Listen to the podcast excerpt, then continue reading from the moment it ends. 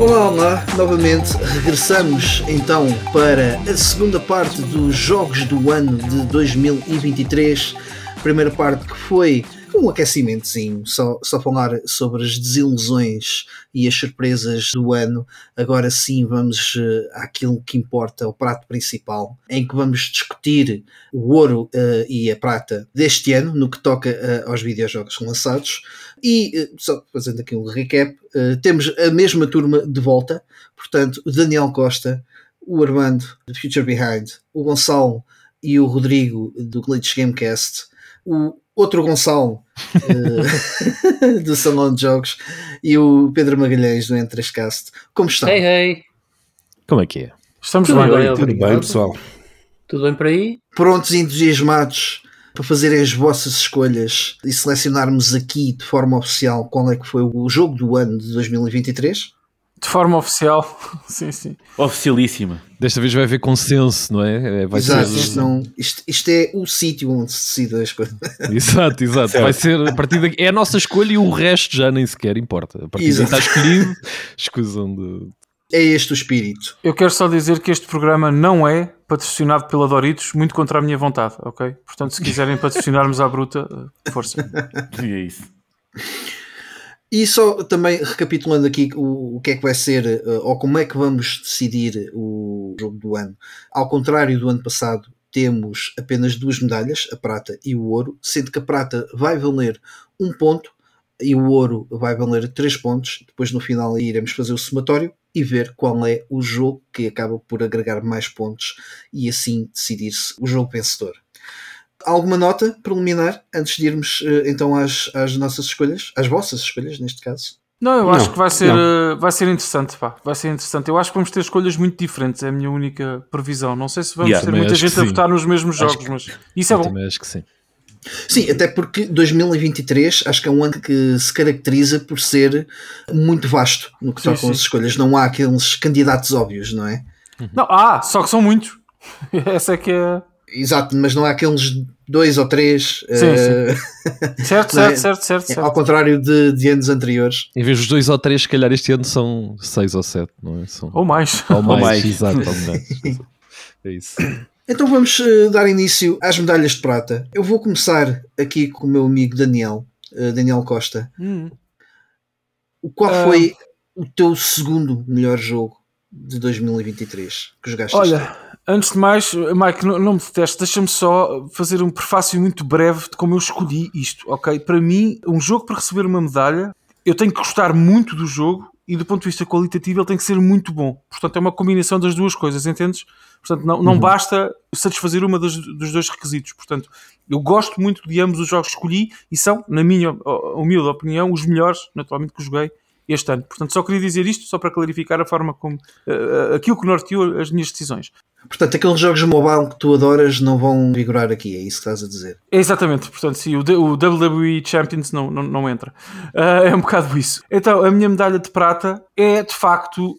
É um bocadinho óbvia, tendo em conta os meus gostos e a qualidade do jogo. E, meu querido eh, Pedro Magalhães, eu acho que tu bebeste muita vodka ah, no último episódio, porque Resident Evil 4 Remake. É pá, é- obrigado. Eu estava-me a sentir aqui muito É- é abandonado, muito abandonado no meu cantinho. é o meu é, é, é a minha prata. Ah, e num ano normal não tão recheado de coisinhas boas seria até o ouro confesso-vos isso. O Resident Evil 4 Remake é extraordinário. E eu Pedro quero agora se me permite explorar as ideias que tu também disseste no último episódio não é? Eu concordo contigo em alguma algumas coisas que tu disseste. Lá está também por isso não dei o ouro ao jogo. Tive vontade mas não tenho eu acho que o Salazar não é tão engraçado como no original. De facto, eu acho que falta.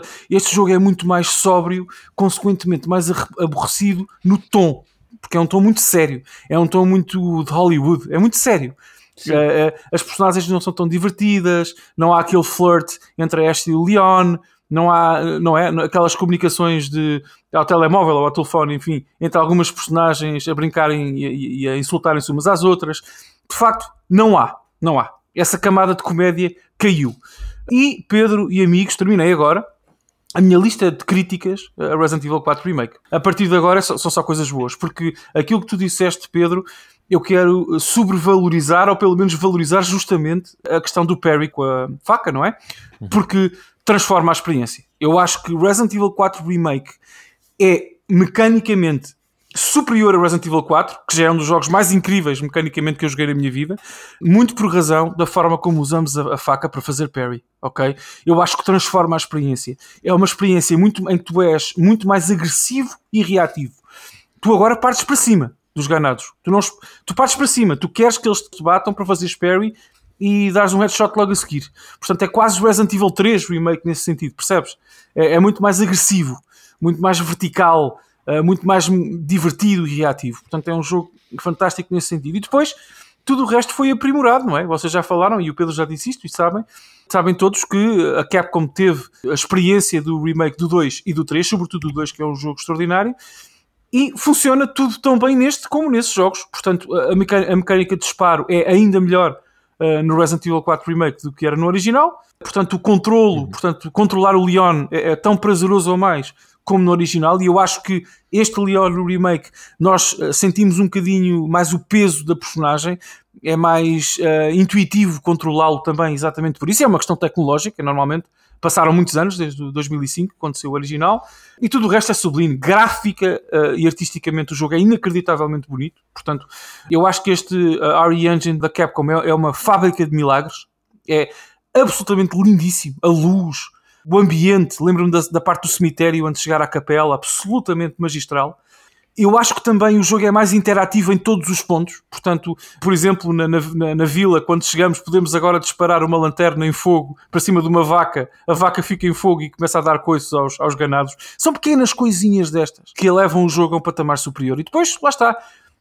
A primeira coisa que eu fiz uh, quando acabei o jogo foi começá-lo imediatamente a seguir. Eu Outra também, vez. eu também. No Game Plus, yeah. foi logo. Yeah, yeah. Acabou os créditos no Game Plus.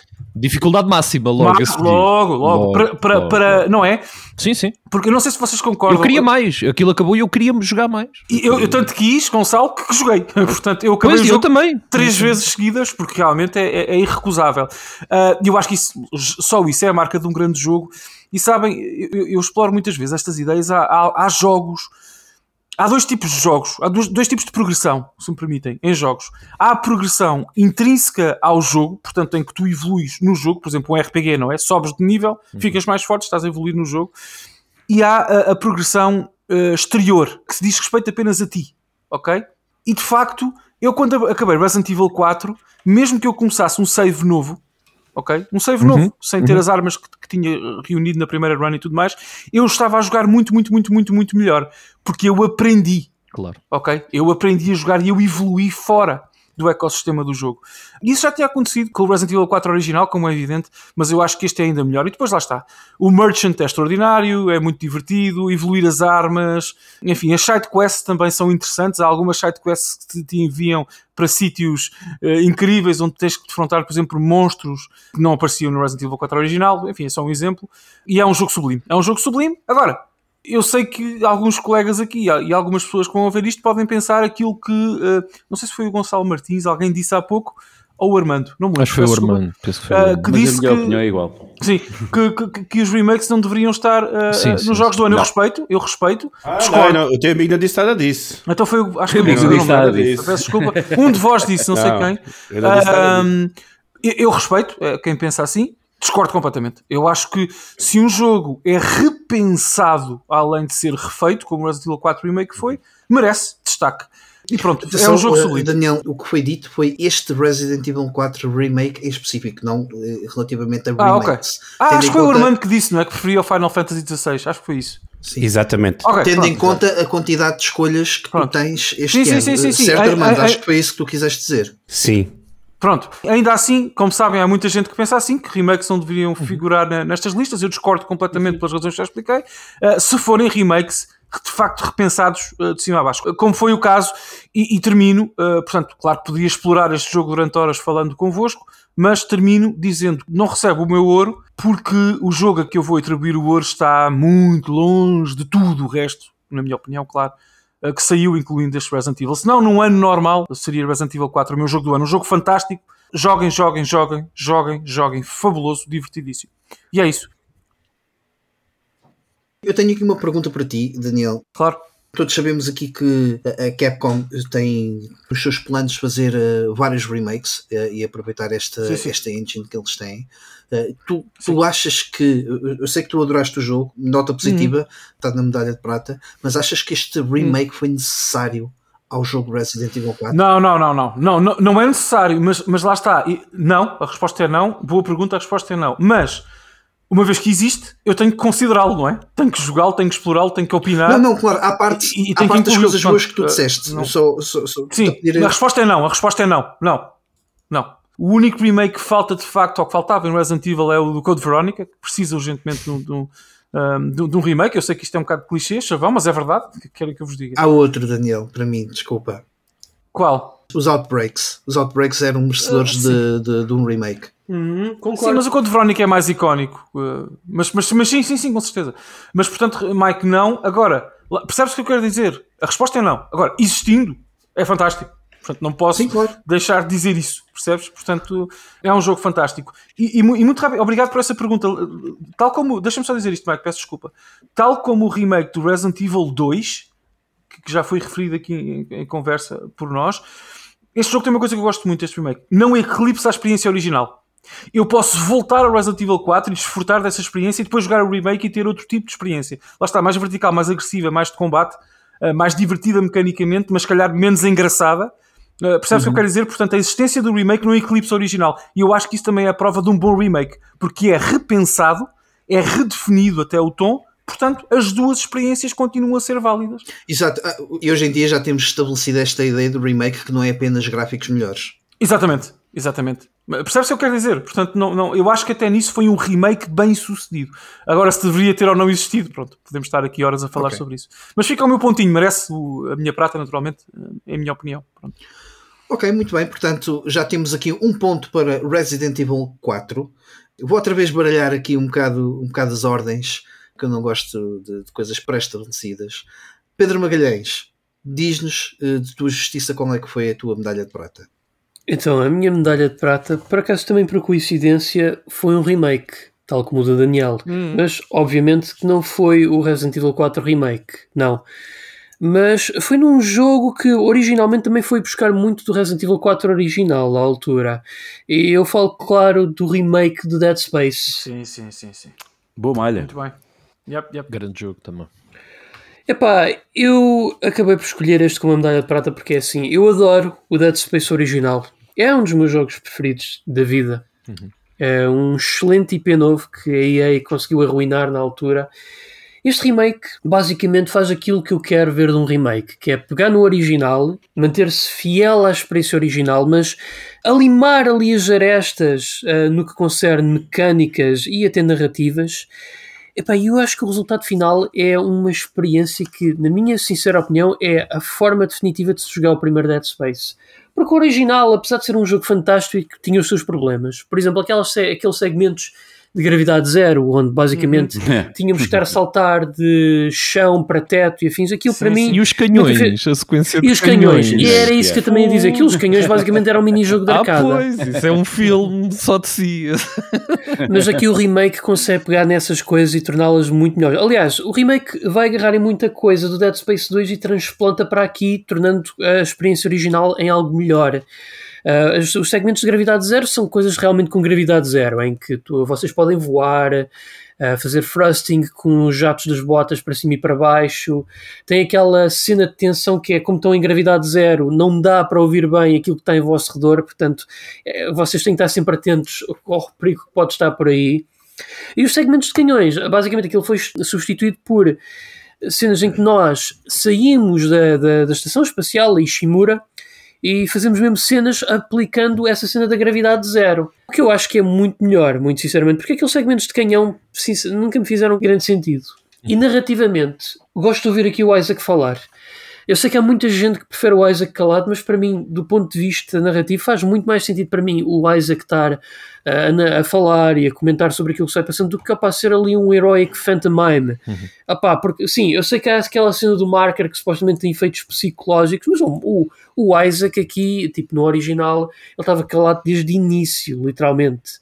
Aqui não, ah pá, não sei, mas sinto maior eh, conectividade com o personagem, não sei explicar. Sinto que é mais o Isaac Isaac.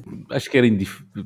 Eu percebo isso. Mas eu Acho que o silêncio como também eles- faz parte do charme também Ah, da coisa. não, mas, por exemplo, aqui o Isaac vê um gajo a ser massacrado por um necromorph. Ele reage. No original, não. Tipo, o gajo fica tipo ali a olhar. É o maior e- do mundo. Opá, E na verdade é. E na verdade é. E não é? na verdade é Sim. mesmo. mas isto para dizer, este remake, pá, realmente é. Para mim, transcende o original. Consegue transcender o original e ao mesmo tempo ser fiel ao original. Para mim, o remake do Dead Space é o equivalente ao remake do Resident Evil 1 em relação ao original. É daqueles poucos que realmente faz tão bem o remake que acaba por substituir a experiência original, na minha opinião. E Posso só perguntar uma coisa, Pedro? Força, força. Mas isso é bom para ti? para mim é ótimo. Ok.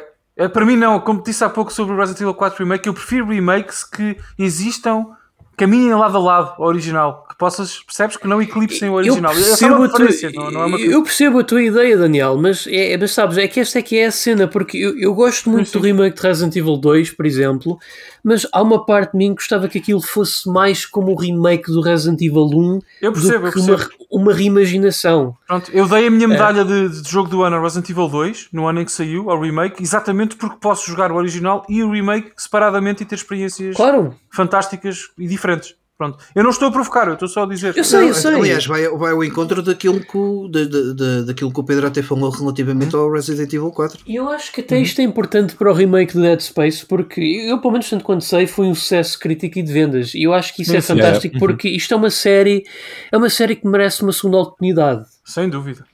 Merece mais amor e carinho do que teve ou que tem tido.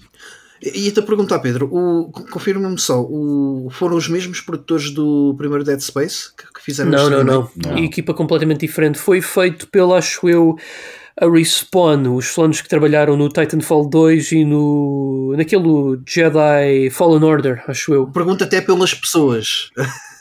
Ah, A- a pessoas, empresa epá, ser- eu não, conhe- não, não, não sei de nomes em concreto, confesso-te, Mike.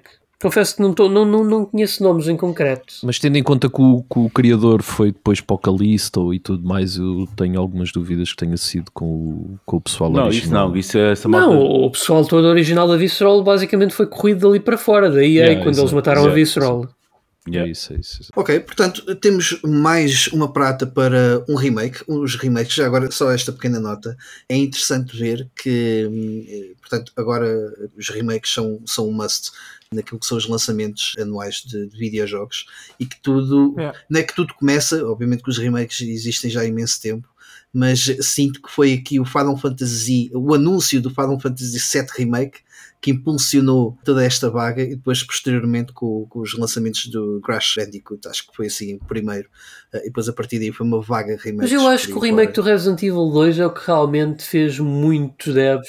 Eu concordo. Sim, eu foi em concordo 2019. também. Yeah, yeah, Foi o mais, foi o yeah, mais eu impactante. concordo esse. com isso. Não, mas O até, até falam pela viabilidade comercial do remake. Eu acho que foi aí que se calhar eh, os The Mans in the Suits começaram a perceber, Yeah. ok, isto se calhar. Yeah. É monetizar É, a, E que não tem mal nenhum, atenção, desde que as experiências sejam positivas. monetizar a preservação. Claro. É isso que eu queria dizer. Desde que o jogo seja bom, está tudo Eh, certo. nós estamos cá para isso, para gastar dinheiro. portanto, E para jogar, É isso que a gente serve. Sabem o que é, só aqui um pequeno à parte, sabem, antes de seguirmos em frente, sabem o que é que me assusta? Conta-nos, Pedro. O remake do Silent Hill 2. Ah, mas esse eu não estou assustado, eu estou aterrorizado. Yeah. Eu tenho Pela mais medo do, do remake do que do Mas jogo. faz si. sentido, não é? Tendo em conta o jogo. Sim, o jogo é para ter medo, não é? É Oh, exatamente verdade, isso. verdade. Obrigado, obrigado. E a Bloober. Eu, Pá, é uma coisa. eu achava que era o único, mas. Epá, não é realmente a equipa que eu escolheria para um projeto destes, mas Veremos. vamos ver. Cá estaremos, se é. calhar, para, para apontá-lo como, como desilusão, surpresa. surpresa. Seja o que for. Não, não, e que, e que se- aliás, oh Mike, só- que seja o nosso jogo do ano, atenção, que corra muito bem. Não, não, epá, sei lá, não- nunca joguei, mas, mas as indicações, Ex- as vibes não Uh, são expect the worst, hope for the best. Vamos ver o que é que o cão nos traz em Silent Hill 2, não é? Uh, bem, Sim, sim, sim, avançando, Armando, passa a bola para nos apontares aquilo que foi a tua medalha de prata. Uhum, ok. Então, eh, epá, eu guardei, eu guardei a medalha de prata para um indie. Não que não tenha gostado. Agora fiquei curioso. Ficaste, mas não é esse. Ficaste, não é esse. Agora Não fiquei é esse, curioso. Não é esse. Não, Eh, mas só por ser indie já é fixe. Sim, sim, sim. Epá, eu tinha inicialmente pensado noutro jogo, um AAA, Hum. porque sou mega fã e franchise e do, de tudo, mas uh, depois de jogar uh, um certo indie e ter terminado agora que é há dois ou três dias, fiquei a pensar que acho que merecia. Ah, ia ser a minha medalha de bronze, olha. Era? Oh, chegaste, era. chegaste a jogar? Cheguei, pois. Porque eu falei depois lá no Discord uh, o Jussante. Ah, Ah, fala um bocadinho Hum. disso, pá. Eu tenho muita curiosidade ver, mas já joguei, já joguei umas boas horas. não, Muito nunca joguei. É um jogo super é rápido, fixe. os capítulos são super curtos, mas eu sou um sucker por jogos tipo Journey, uh, Abzu, Yeah, yeah, yeah. Yeah, yeah. O Abzu é muito fixe. é lindo. Epá, e o Journey lindo. para mim, a par do Zelda Link to the Past, para mim o Journey é o melhor jogo de sempre. O que o Journey me transmitiu, Uau, a sério? nunca nenhum jogo me transmitiu. Sim, sim, sim. Até Mas porque foram gases? foram, foram, foram. Tinha comido com Bruxelas ao Ah, almoço. então está explicado, está explicado, está explicado. Mas eh, este tipo de jogos, quando são bem feitos, tem aquela experiência melancólica, aquela experiência que é só tu e mais nada, que é- são todos jogos assim, estes jogos que eu, que eu enumerei. O Jussante, tu és um alpinista, entre aspas, que basicamente tu estás na base de uma montanha e tens que subir até ao topo. É só e apenas isso o jogo.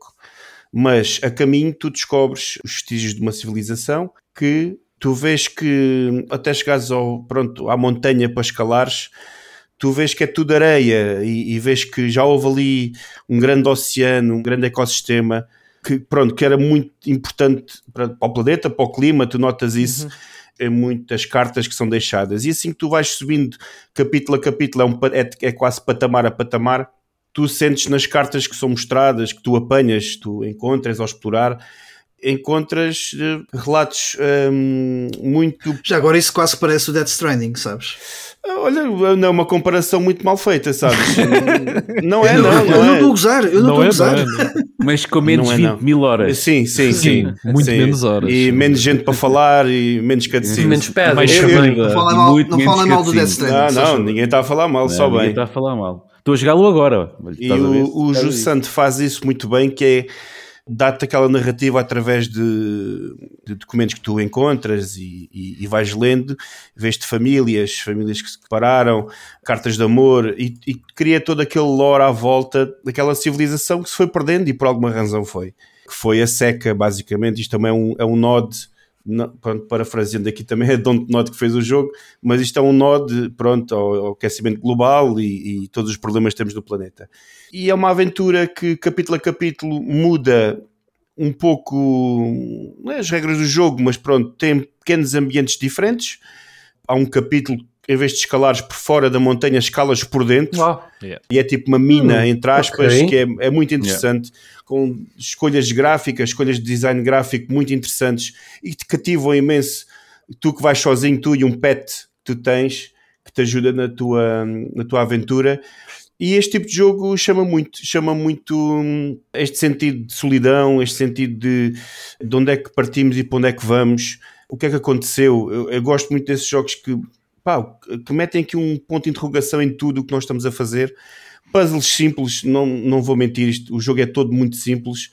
Só temos que às vezes escolher, temos o cabo, o nosso cabo, temos uma corda onde é que havemos de pôr outro pino que é para não cairmos até cá abaixo. A e- criar checkpoints. a criar pequenos Checkpoints, checkpoints, a corda também tem um limite e temos que ter ali. Nunca E a fiquei muito stamina também. é, e stamina, meia. mas nunca fiquei stumped com isso, nunca, Uhum. nunca fiquei. Mas pronto, o jogo tem, tem problemas. Eu joguei na Series, na Series S, tem uns pequenos problemas gráficos, crashou-me duas vezes.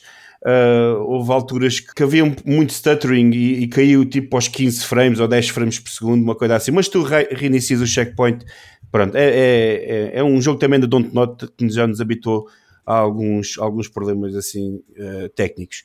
Mas eu queria deixar a, a dica porque tenho jogado agora, jogo sempre o indiezinho e até falei ao Gonçalo do Dredge, que é um jogo que ainda estou a Eu, analisar. eu, eu, eu, eu, por acaso Eu adorei o uma Esse já, esse já me convenceste a jogar, Armando. Já me convenceste a jogar. Já, já, já, já. Eu estava eu estava a pensar que era este o dizer que estava aqui a escolher, mas eh, pronto. Não, por isso é que eu te disse, não era esse, é que era outro. Que era Ah, outro. Não, o Dredge. Mas já agora. Armando, eh, esclarece-me aqui também uma, uma questão. Essa tua escolha para a medalha de prata é um bocado à semelhança do Daniel, é mesmo o segundo melhor jogo do ano que tu jogaste? Ou tu também acabas por fazer essa escolha para dar algum valor a estas experiências Uh, mais pequenas? Sim, e como falei no outro episódio, as expectativas que temos.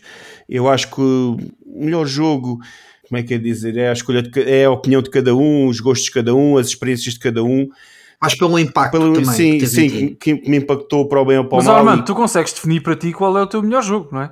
Ou seja, Óbvio. percebes o que eu quero dizer? Óbvio. Claro que, que- Sim, sim. mesmo as, as apreciações qualitativas são subje- subjetivas, mas não para nós, percebes? Eu quando digo que o Resident Exato, Evil 4 exato, é o exato. segundo melhor jogo que eu joguei em 2023, isto não é subjetivo.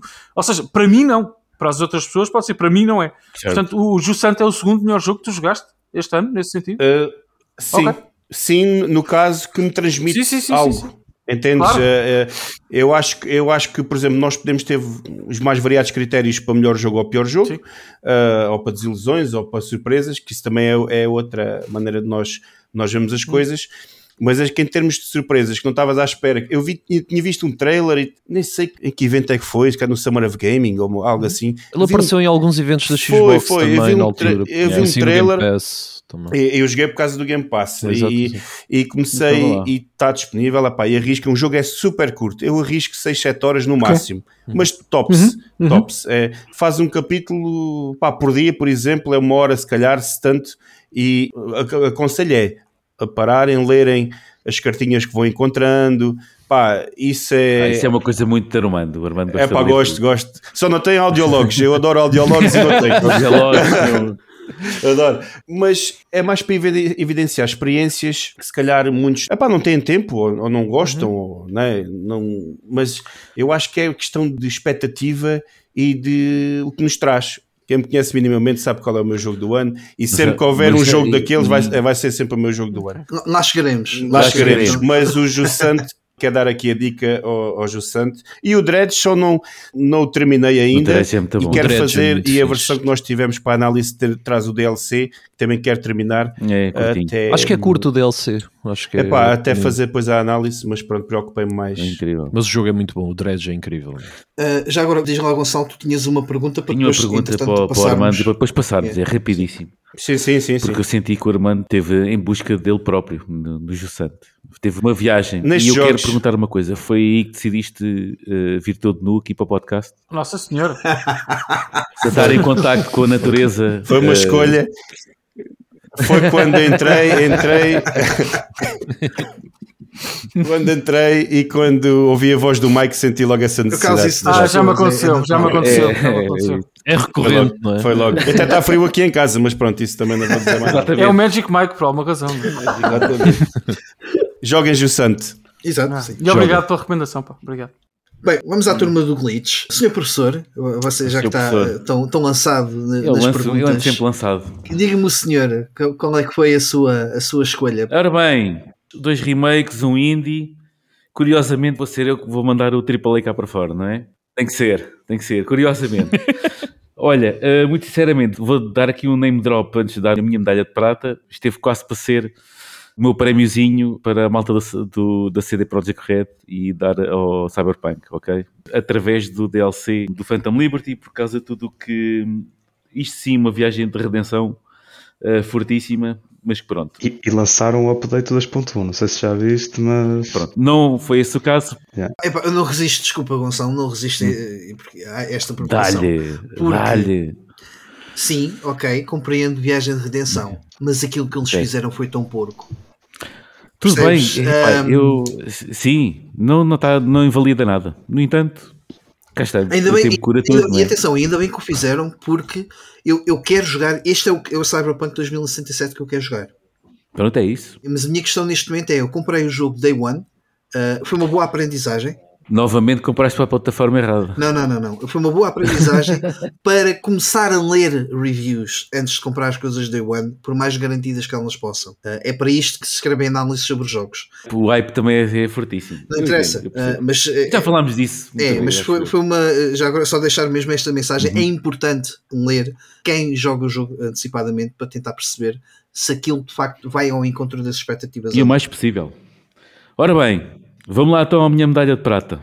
Vai para Alan Wake 2. Aí está.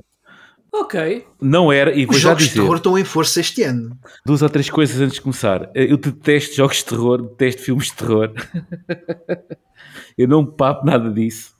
No entanto, algures, na semana ou duas antes do lançamento, falava-se tanto nisso, para que apanharam-me no hype e eu digo, olha, siga, vamos embora. Vamos para essa experiência que se lixe.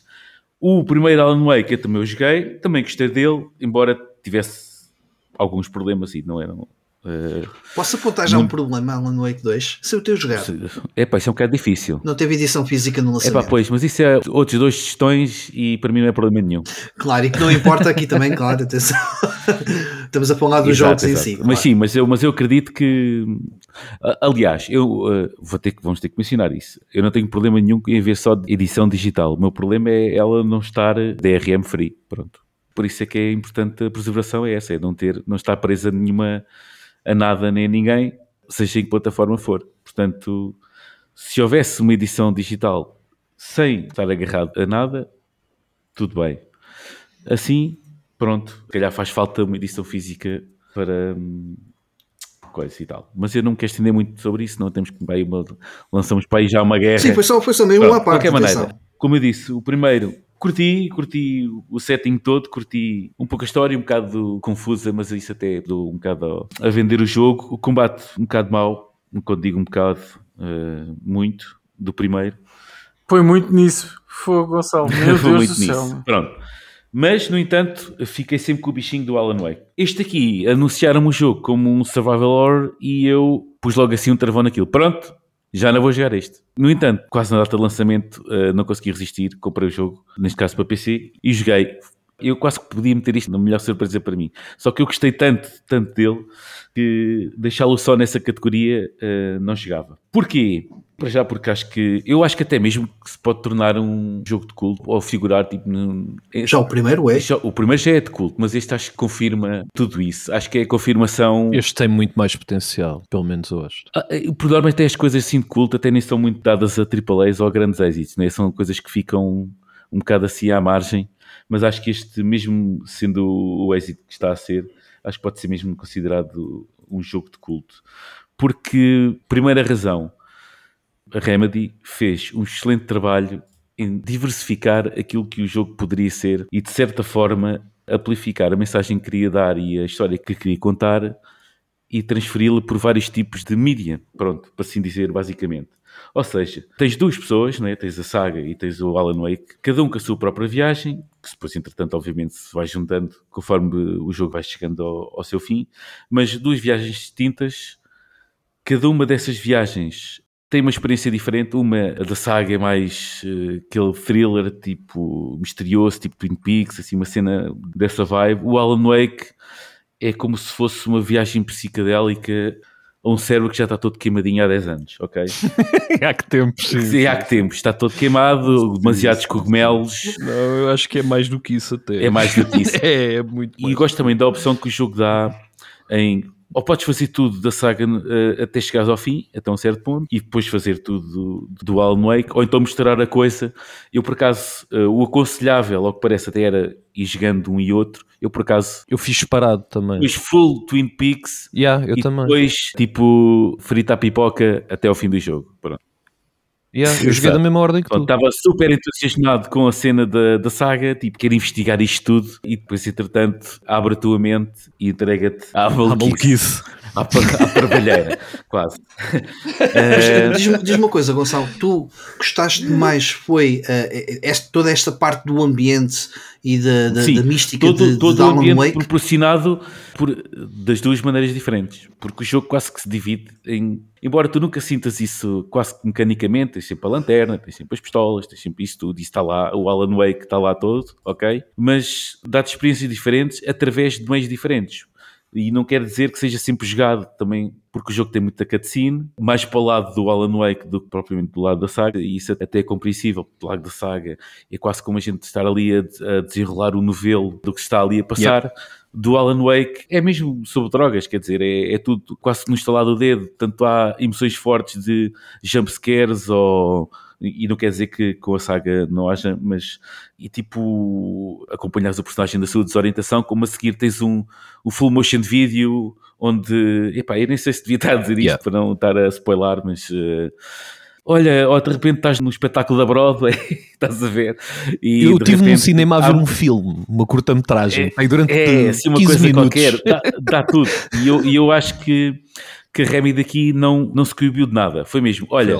Bora lá, uh, que se lixe se isto vai ter sucesso ou não. Epá, eu acho que foi bem, só mais ou menos isto. Epá, a fanbase deve chegar, ok? E entretanto, ah, não vou cortar o pi agora, vou ter só um bocadinho. Epá, e é totalmente criativo, liberdade total para tudo e mais, algum, e mais alguma coisa. Uma coisa importante que melhorou do primeiro foi o combate, mas mesmo assim ainda consegue ser, se calhar, a parte mais meh do jogo, ok? Mas tudo o resto é fabuloso, agarra-nos do princípio ao fim e, acima de tudo, agarrou-me a mim que nem sequer sou fã de terror, ok? Portanto, yeah, Nota positiva nota aqui para, extremamente positiva, extremamente positiva para o Alan Wake. para Alan Wake 2. Posso só dizer uma coisa? Eu juro que eu sou muito estúpido, mas eu, eu, eu cheguei a pensar que este podia ser o teu jogo do ano e não consigo explicar porquê. Tinha essa.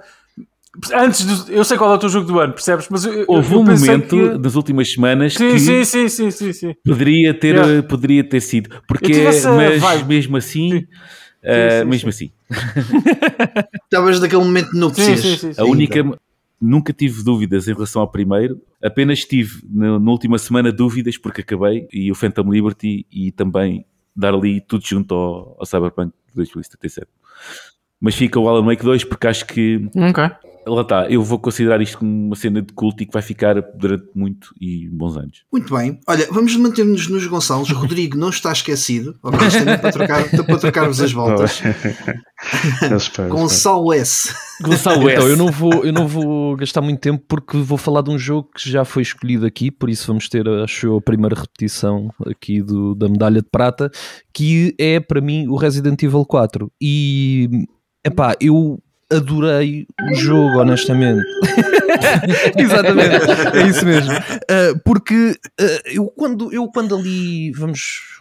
Vá, meio de outubro comecei a pensar, pá, o que é que é o meu Game of the Year? Num ano com tantos jogos, com tanta qualidade, com tanta coisa, o que é que é para mim o melhor jogo que eu joguei este ano? E quando eu tento pensar no jogo em que eu mais me divertia a jogar e que eu senti que estava pá, completamente deliciado, esse jogo foi o Resident Evil 4. Uh, jogar- Joguei-o em stream todo, do início ao fim. Mas Um, estás a dar a medalha de prata. Estou a dar a medalha de prata porque, Ok. porque depois, Porque? depois eu vou explicar, depois eu vou explicar porquê. Porque há um Porque há outro, Porque há um porque há outro, porque há há um outro que eu acho que dá o salto nesse, nesse aspecto e em várias outras coisas. Mas pronto, já, já lá vamos. De qualquer maneira, o Resident Evil 4 foi um jogo que eu me diverti muito, muito, muito a jogar. Eu acho que, para além de tudo aquilo que já foi dito aqui, epá, aquela mecânica de gameplay chegou ali a um ponto em que eu sentia que, mesmo depois quando passei para a dificuldade mais alta, eu nem sequer sentia assim tanta dificuldade, porque eu já, já sentia que estava tão à vontade a jogar aquilo que era, era mecânico, era tiro no joelho, uh, hit, Uhum. facada na cabeça, vamos para o próximo. Eu já, já me sentia um pouco John Wick naquele estilo em que estava completamente deliciado e completamente à vontade com a jogabilidade do, do Resident Evil 4. Tanto que depois nas dificuldades mais altas eu senti-me também muito, muito confortável uh, porque pá, estava completamente deliciado com o jogo. Eu acho que aquelas mecânicas de combate, aquelas, aqueles combos que o Resident Evil nos deixa fazer, pá, é um jogo que me deixou dar um suplex numa velha. Eu sou um homem simples. Se o jogo dá para dar um suplex numa velha, então tem, está lá para cima, está lá para cima nos meus Game of the Year. Coitado É isso que vamos esperar do GTA 6, Sim. não é? Podemos Se fazer for isso, se for isso, para mim está todos. tá Eu, com perfeito. essa informação eu quero mudar a meu, minha medalha de prata. Vais, vais dar Ok. também o Resident Evil? Só com essa informação. Mano. Só com essa Diz-me informação. outro jogo que dê para fazer isso. Nem o WWE, não é? Não tem velhas no roster. Por isso, ah, epá, eu adorei. Adorei tudo do Resident Evil. uh, muita coisa já foi dita. Eu acho que é exatamente aquilo que se espera num remake. Eu não tenho o fator nostalgia agarrado ao Resident Evil 4. Eu acabei por jogá-lo até o ano passado. Como sabia que ia sair este e estava com grande expectativa para este, acabei por voltar lá e para mim também são duas experiências diferentes. A ver, este não anula a experiência do outro, eu acho que este complementa um pouco mais uh, e traz a modernidade, traz as mecânicas que eu gosto e que também adorei no, no, Resident- no remake do Resident Evil 2. Por isso é exatamente isto: é pegar naquilo que é um jogo que eu adorei jogar e trazê-lo aqui com uma nova cara, com grandes gráficos, com grandes mecânicas de gameplay. Pá, e assim sendo, eu fiquei altamente deliciado. Eu sei que é o remake, há sempre aquela questão, mas para mim é um remake que merece todo o destaque do mundo. Tal, o, o do Dead Space também foi um, um remake que eu, que eu gostei muito, muito, muito, mas para mim o Resident Evil 4 está um bocadinho assim. Epá, apetece-me fazer uma blasfémia aqui. Então, Eu- isso- chuta. É, é minha- é- vocês não imaginam o ódio de estimação que eu tenho a Resident Evil 4, a original até. Original? Ok, ok. Mas fica, fica só assim, só para mandar, eh, mandar a coisa aqui para o Para ar. ficar no ar. Eh, porque o que interessa O são. Mike quer pegar fogo a tudo. Passou Mike da meia-noite, mudei, a- Mudou o mudei a chip, mudou persona. o chip. O R. Mikkel Sim, vai aparecer. Hum, Quem sabe? R. quem Mikkel. sabe? R. Mikkel. Isso do Hulk. o Daniel está Hulk doido. Mas eh, vamos passar eh, então eh, a outra medalha de prata, à última. Rodrigo, diz-nos. Só falta uma. Só falta uma. Não e é? já agora o. Resident Evil sim, 4 sim, sim, sim, sim. mantém-se como jogo do ano, né? Se acabar agora, Neste momento está a liderar. se com é dois para pontos. baixo, Sim, sim, eh, sim, sim. portanto fica. Bem, e posso dizer que vai continuar a liderar, porque Olá! Não esperava isto. Não, mas espera. a minha escolha vai ser se calhar a mais controversa, porque para mim, eh, medalha de prata é o Diablo 4. Não. Não é nada controverso. Hum, Rodrigo, eu já não me lembrava que Diablo 4 tinha saído Mas- este ano, vê lá. Eu confesso Mas também que não. ano, confesso não é? também não. Confesso. Que ano para sair o Diablo 4? Eu até pensava que seria, porque pronto, quando foi aquele patch que foi pré-Season 1, em que eles basicamente fizeram do jogo um grind absoluto e estúpido, Completo. yeah. Depois eles já retrocederam e até recentemente lançaram mais outro update agora na Season 2, que já muda, por exemplo, os Hell Tides, e agora aquilo é basicamente um ciclo que acontece a todas as horas, com 5 minutos de intervalo, ou seja, Ei, é já é sério? muito mais fácil, yeah, já é muito mais fácil as pessoas apanharem todos os eh, materiais que precisam, fazer os upgrades que precisam, e já está muito mais fluido o jogo. Eu confesso que no final da season dei um pause porque tive que jogar outras coisas, mas cheguei a fazer três personagens, a levar até ao nível 100 duas delas. Está muito, está muito E, doente este sinceramente, homem. Está muito Isso é muita hora. Isso é muita hora. Muito. Já agora diz-me diz atenção que agora já não é tantas horas, eles já também Sim, aumentaram. mas eu joguei, eu joguei Yeah. muito no lançamento, Isso, principalmente. isso, é o grande era imenso. Era de loucos, meu. De loucos. Sim, mas agora se melhorou, já é muito mais fácil Diz-me uma coisa, Rodrigo, com os updates que existiram, o level scaling mantém-se ou não? Não, não, não, foi Boa. isso que mudou. Isso mudou. Ou seja, eles estavam a fazer de uma maneira em que aquilo era exponencial a partir do nível 70, ou seja, de 0 até 65, 70 era X, de 75 a 100 era X vezes 2, uma coisa assim. Pronto, eh, era mesmo uma estupidez. Desculpem-me, um level scaling no geral é, é uma coisa estúpida. Não acho que não. Aliás, retira toda, toda a intenção daquilo que é os níveis, né? Aqui, aqui no Diablo faz sentido por causa da dificuldade. Ou seja, E acho que é para não criar o fosso também, se calhar. Não é? Sim, e, e- e ajuda-te a desenvolver a tua personagem com os itens que vais apanhando. Tu basicamente até nível 55, 60 nunca estás muito preocupado com o gear e só a partir desses níveis é que começas a estar mais preocupado com o gear, o que depois te leva para um nível de dificuldade mais alto até chegares ao, ao mais alto. Verdade seja dito, eu também faço esse comentário pensando numa experiência single player. Yeah, aqui é diferente. Rodrigo, posso, Sim, posso fazer aqui uma é pergunta? Des- Desculpa, eu não entendo as como provocação, é, é uma pergunta honesta. De Uhum. que forma é que as microtransações e o ecossistema do jogo impactaram a tua opinião? uh, sobre o, o Diablo 4, porque, sabes, eu penso em Diablo 4 e é uma opinião Pensas puramente académica. money. É? E só penso, sabes, eu só Sim. penso na estrutura financeira do jogo. Eu, não penso, eu penso em Diablo 4 como um produto e não como um jogo. E eu queria que tu me ajudasses a desmistificar esta ideia caso não seja válida, Rodrigo. Assim, é, é perfeitamente compreensível para mim, até e para pessoas que jogaram vários Diablos, principalmente no Diablo 3, quando eles lançaram a Auction House.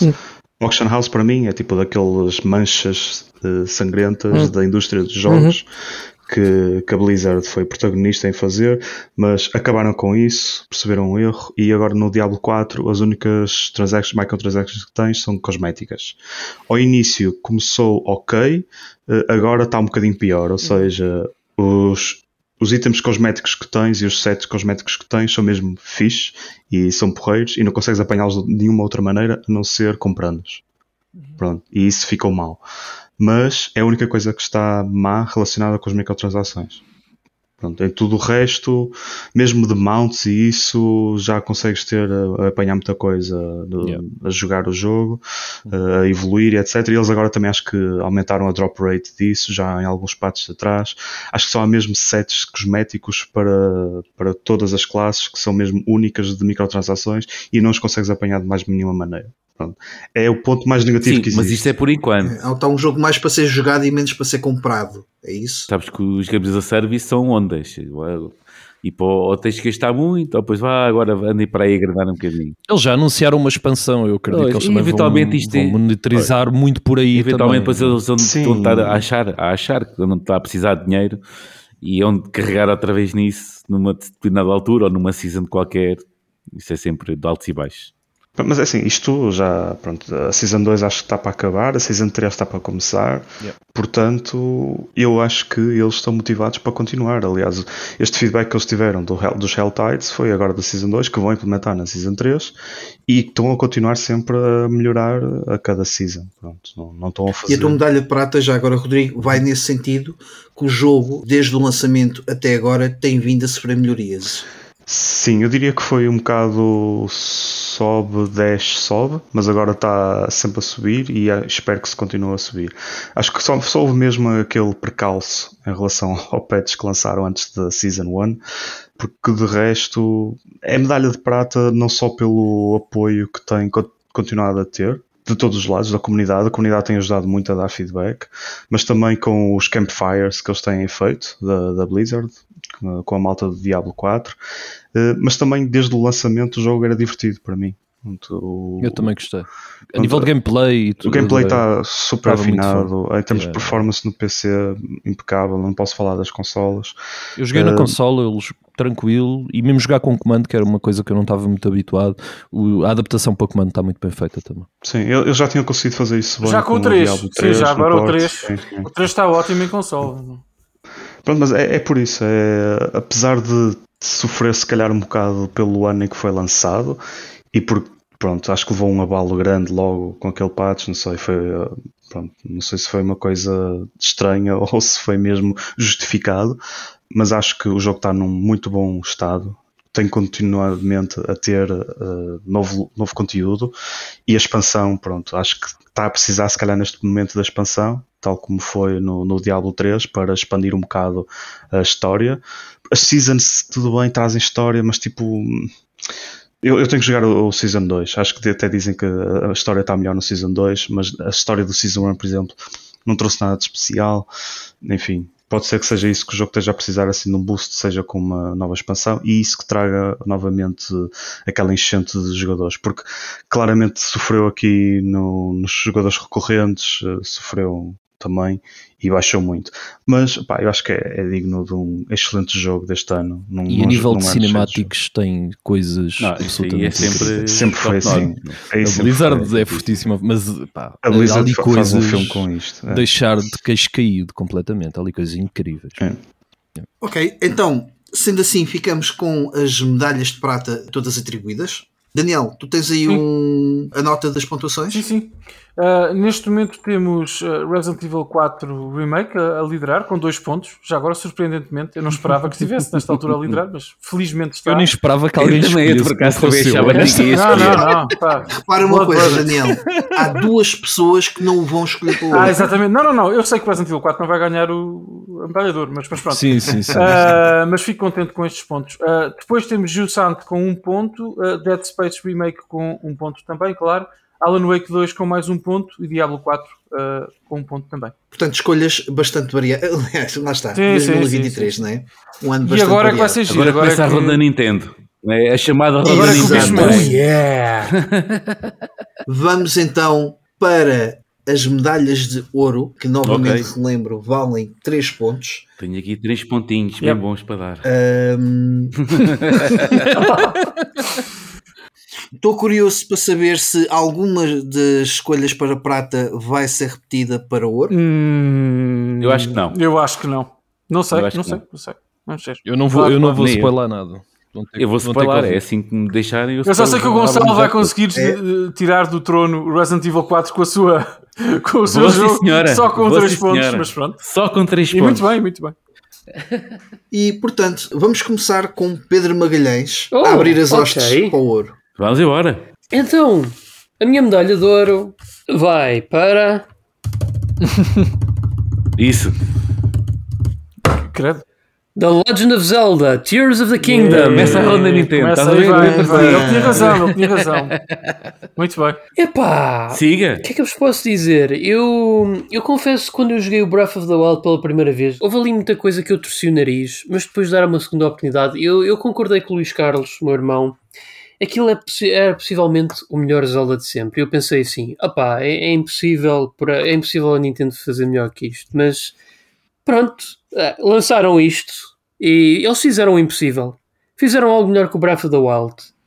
Eu, eu nem sei por onde é que eu começar. É que este jogo é colossal em termos de conteúdo, em termos de cenas para fazer. É, eh, o que eu posso dizer melhor é que eles conseguiram pegar em tudo aquilo que o Breath of the Wild tinha de bom e não tão bom e conseguem fazer ainda melhor. Os puzzles, para mim, são os melhores puzzles de alguns Zelda. sempre. Eu, eu confesso que na, na série Zelda, o que eu sempre menos gostei dos jogos é os puzzles, mas aqui adoro os puzzles. Por uma simples razão, é que o jogo dá tantas habilidades ao Link que isto praticamente torna-se num immersive sim.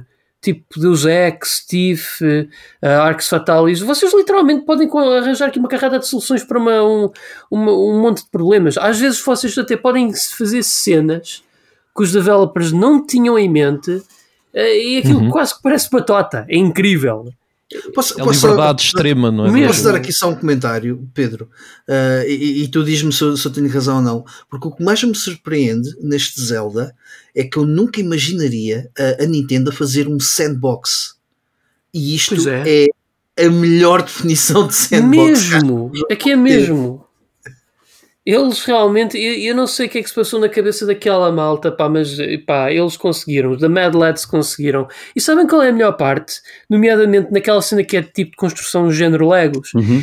E eu fico estupefacto que eu, eu ainda há poucos dias atrás já estive a ver um clipe de uma recriação de um filme do Godzilla. Alguém andou a perder tempo a fazer uma maquineta do Godzilla, mesmo tamanho Yeah. Godzilla, a andar ali pelo mar e tudo. Epá, mas é a criatividade que, que isto dá a uma pessoa, é, é, é simplesmente. E naturalmente isso também dá para fazer game breakers no jogo. Eu, por exemplo, o Ganondorf, a batalha contra o Ganondorf para mim foi uma anedota autêntica, porque este jogo é, é, possível, é completamente possível parti-lo de- das mais diversas e variadas formas. Mas não é assim tão óbvio partir o jogo, pois não? Não, mas aí é que está a parte boa. Tu tens mesmo que fazer uma grande experimentação com aquilo que o jogo te oferece para tu chegares a essa conclusão. um ano para só para, para testar isso, quer dizer, foi só para, para que não, nada fosse Sim, tão game eles breaking. basicamente adiaram o jogo só mesmo para isso. É, é incrível. Epá, e depois a exploração. É, eu, eu já gostava de explorar Hyrule, ah, mas depois poder explorar as Ilhas do Céu e o subterrâneo, aquilo para mim eh, foi aquele momento Castlevania Symphony of the Night, quando descobrimos o castelo invertido. Foi uma surpresa. Quer dizer, as Ilhas do Céu eu já estava à espera. Porque eu Pedro, tens a certeza que é essa analogia que vais escolher? O mesmo, Daniel. Ok. Eu não estava à espera poder explorar o subterrâneo naquele Ok. jogo. Para mim foi uma surpresa eh, danada, pá. E- Foi mesmo o feeling que quando eu soube que, epá, peraí, desculpa lá, eu tenho um mapa principal, tenho o mapa das ilhas, agora tenho aqui um mapa subterrâneo, pá.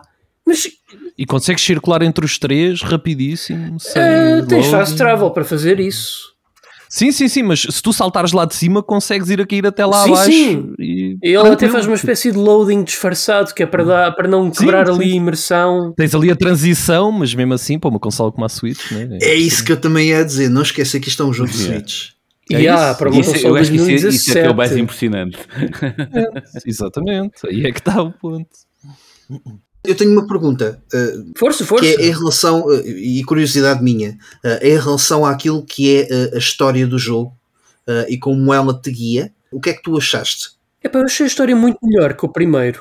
Mais envolvida, mais dramática. Também não é difícil, Pedro. Não é assim tão difícil quanto isso. Não, é? Não- Não, mas, epá, é, quer dizer, O primeiro tem mais Sim. lore que história, não é?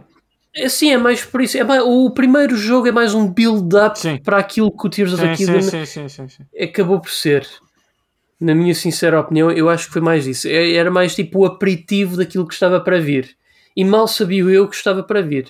É Só, Epá, mas achas que quando o Breath of the Wild sai, eles têm isso em mente? É que eu tenho algo. Ok, é Nintendo, eu sei, mas eu tenho algumas dúvidas, ainda assim. Epá, é assim, é, a verdade é que o Aonuma, havia ali muita coisa que o Aonuma quis fazer originalmente com o Breath of the Wild, como é o caso das ilhas e do subterrâneo, que ele na altura não conseguiu fazer devido ao facto que a Wii U, por isso simplesmente não tinha os cavalos necessários para esse efeito. E se calhar ele, pronto, pegou nesses elementos, quis fazer um jogo com eles e pensou, olha, já agora vou tornar isto uma sequela de Breath of the Wild, vou desenvolver mais a história, vou tipo... Eu, eu basicamente vou fazer, vou refazer o, o- vou voltar a fazer o Breath of the Wild em esteroides. Pois, eu acho que é o Tears of the Kingdom é mais isso, não é? Eu nem encaro muito com nenhuma para sequela mim, nem nada. É, é- Eu isto para mim é a que- melhor Zelda de sempre. É tipo, é assim que, Eu- o, que o Zelda tinha que ser, que o Breath of the Wild tinha que ser, era assim, pronto, e é isso o Tears of the Kingdom. Eu agora eu me assustei a pensar, epá, como é que a Nintendo vai superar isto? Cá estaremos. Epá, mas eu estou entusiasmado. Eu acho que eles vão arranjar maneira, porque. eu, eu- eu só digo uma coisa: Mar, Under the Sea, let's do it. Não é? Yeah. Exatamente. Yeah, yeah, isso era game changer para mim. Bem, se há alguém que consiga fazer e surpreender-nos É com, com uma nova experiência, exatamente, é a Nintendo que vai fazê-lo. Aliás, o filme uh, mais tarde deste ano, com, com um jogo que gostava de ouvir, por acaso aqui. Vamos ver.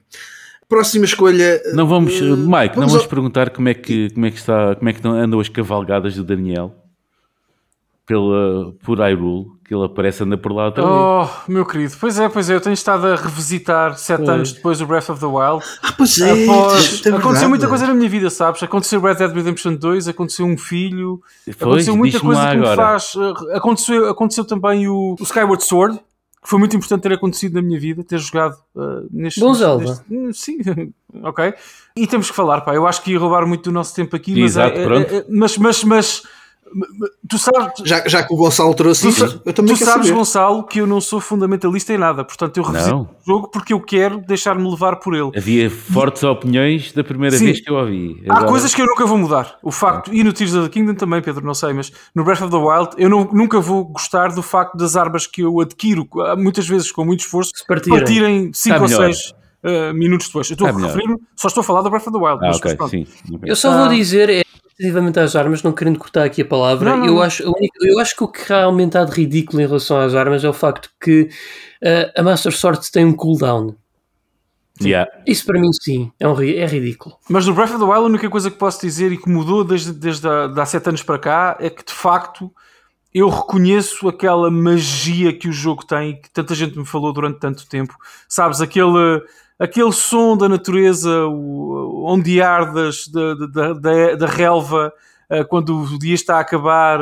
Há aqui alguma coisa mágica no jogo. Agora, mecanicamente, continua a não ser, não é? Não estar perto dos meus Zeldas favoritos. eh, Mas, mas- Ok. mas é mais uma questão de, de gosto do, do que de, de opinião qualitativa. Mas tenho muito ainda para explorar. eh, mas sim, estou, estou a reformular algumas opiniões. E eu acho que isso acho que é importante nós de vez em quando revisitarmos jogos que nos irritam por uma Não outra é a razão. primeira vez Sim. que tu o fazes, Daniel. Tu com o Red Dead Redemption 2. eh, Ah, esse, esse passou de irrelevante para um dos jogos da minha vida. Portanto, eu gosto Estás de, conforme eu vou amadurecendo, também deixar que as minhas opiniões sobre determinados jogos amadureçam comigo. Eu acho que é importante isso ao longo da nossa caminhada enquanto jogadores. Siga. Já agora, e nessa nota, uma coisa que eu tento fazer todos os anos é pegar num jogo que não pega há mais de 10 Sim, sim. anos para tentar perceber o que é que pode mudar. Eh, isso aconteceu, por exemplo, ano passado com o Final Fantasy VII. Eh, Eu gostei da primeira vez que o Uhum. joguei. Epá, esta segunda vez, já com muito mais RPGs É. novos, com um soco no estômago. diferente. Atenção, deixa-me só para, para o nosso público, eu também não sou maluquinho. Eu não vou jogar Shenmue 3 daqui a 10 anos e dizer que é bom. Não, é, é lixo sempre para sempre. Forever. não, não, não é isso. Calma, calma, calma, calma. É, é, não, mas ate- atenção, Ai, Shenmue Deus, 3. que só dramática. eh, tri- Há jogos que são, que são, que são no meu, na minha lore mental maus para sempre. Desculpa. Ok, ok. tu, Tá és um, tu és um tipo de, de resposta no comando. É, não é? é, sim, sim, obrigado, sim. E Pedro, talvez um dia, nesse tal jantar de sushi que estou a dever, nós possamos falar sobre o Tears of the Kingdom, porque tenho mais interesse hoje do que tinha há dois meses atrás ou um mês atrás. Sim, sim. Uhum. Muito bem. Gonçalo Martins, Eu. diga lá. Ah, nem isso que eu vou fazer suspense. Siga. Os, uh, uh, uh, Trois Points, é assim que se diz. Vai para, mais uma vez, um indie. E esse indie é o Cocoon. Pumba! Como se eu já não tivesse gritado ao mundo 10 mil vezes nos últimos meses Ok. que o melhor jogo de 2023 eh, era o Cocoon. É muito É muito fixe, bom, é muito bom, é muito interessante. bom. Estou agora a jogá-lo, estou agora a jogá-lo. É fantástico, pá. É, já, estou a gostar muito. É muito. senhora. A Para criatividade é, dos puzzles, eh, sabes? É, pá. yeah, Yeah, level design é incrível. brutal. Olha, no último, no último GameStone que gravámos, o, o Ivan acabou esse jogo. Epá, e tive a ouvi-lo com muita atenção. Também foi um, um jogo que me puxou muito a querer ir logo comprá-lo. É muito bom. É. É muito bom. Mas conta-nos, Gonçalo, Epá, porque é que é. Não, não, eu, eu já eu sinto que chego aqui e quase que já gastei o latim todo.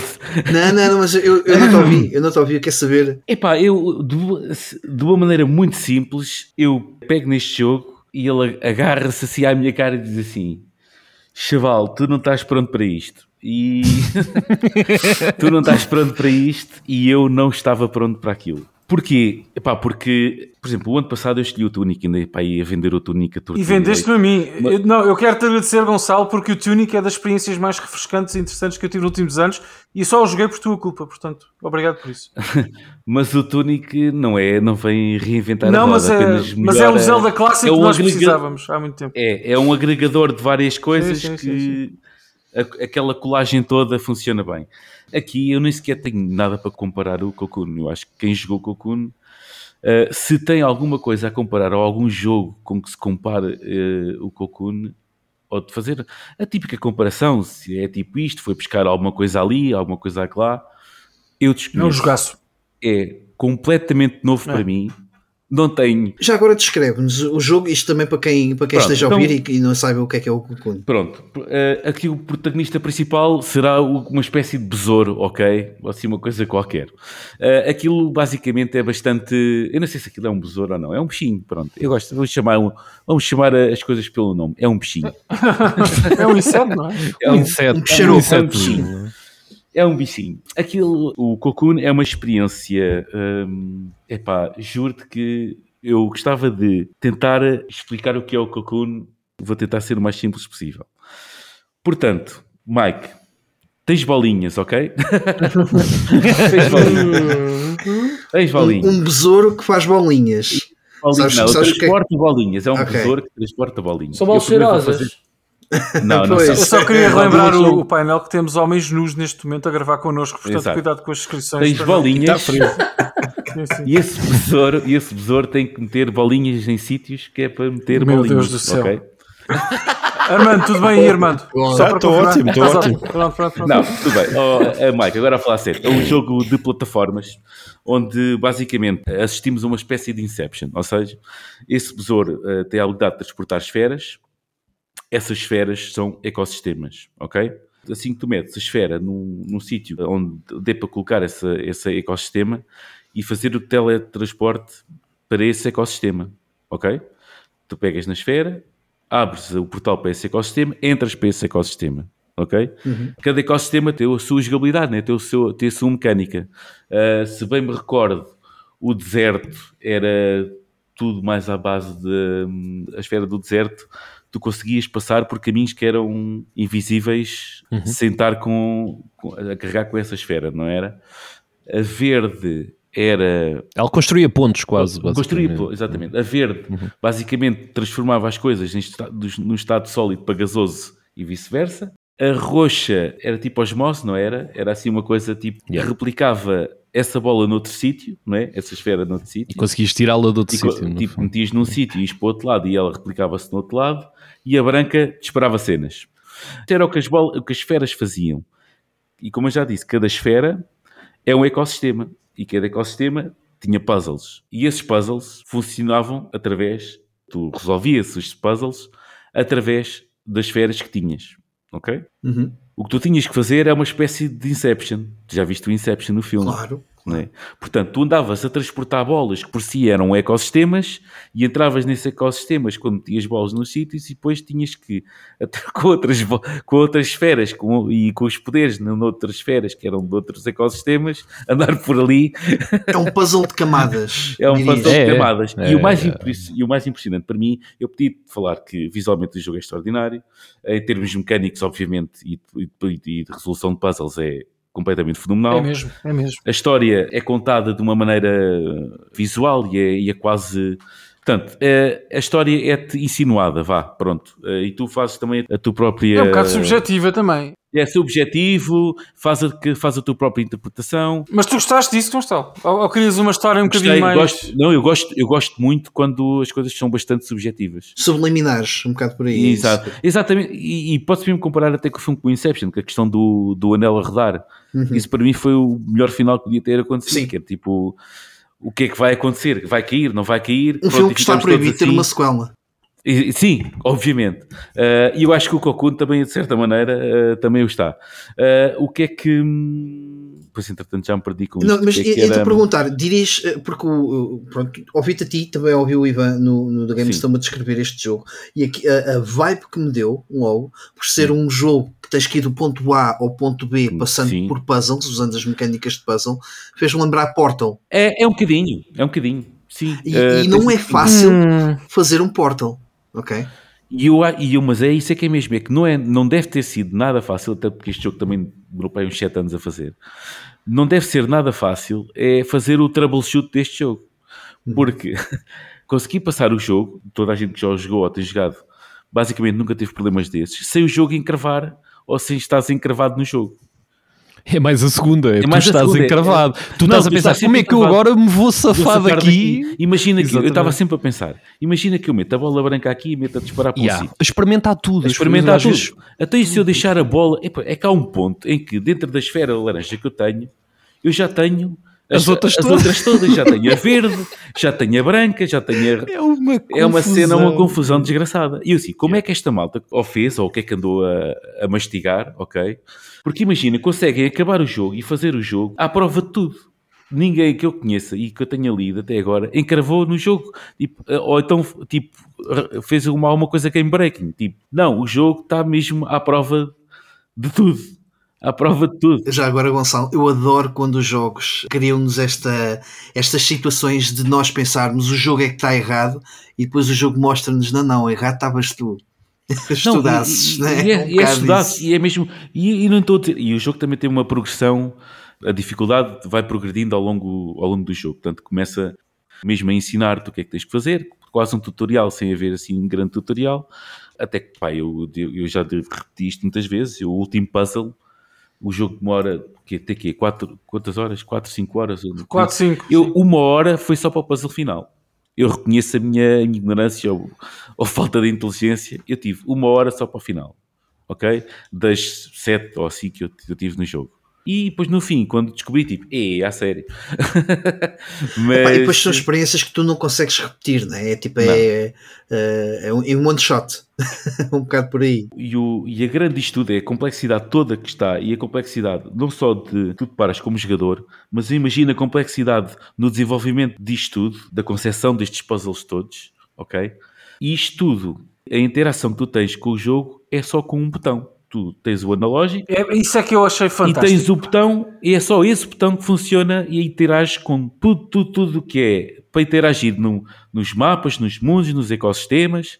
É só com um botão. Ou seja, basicamente eles conseguiram fazer aquilo que o Yuji Naka não conseguiu com o Balan Wonderworld. Ah, mas esse, esse não é lembrado pelos melhores eh, Sim, est- estamos a falar em medalhas de ouro, Pedro. em medalhas de ouro. Relembrando. Não estou a falhar em Irlanda. Pronto, e é isto. E dentro desta complexidade toda, somos presenteados com a, a maior das simplicidades, que é só, só carregas num botão. É quase como se estivéssemos a jogar um jogo para crianças, tipo um. Vampire Survivors.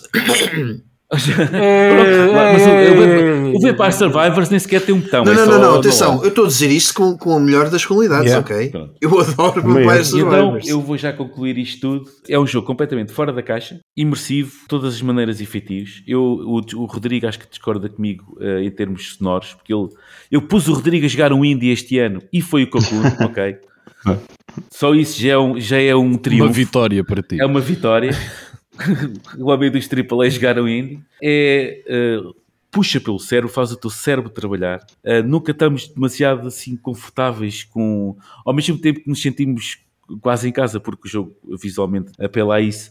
E por isso é que eu houve um podcast que até. Acho que o Daniel acho que esteve nesse episódio, onde disse que o jogo era um pouco casual. Eu, é nisso que ele depois contradisse e bem, porque o jogo não tem nada de casual. Mas pelo menos aquela sensação, eu acho que tem é quase um- uma sensação cozy. é um jogo acessível, é um jogo acessível. Agora casual, Casual nada mesmo. não- não. Eh, e os puzzles são muitos, são todos variados, são todos interligados entre si, desde o início até ao fim. Pá, tudo é maravilhoso, tudo é bom e isso é que é também eh, de salutar e por, e por ser um indie, se calhar foi mais fácil eh, essa experiência para, para o estúdio, que é eh, o Geometric Interactive. Reforçando o teu comentário, desculpa, é, é o jogo do ano 2023 para ti. ok?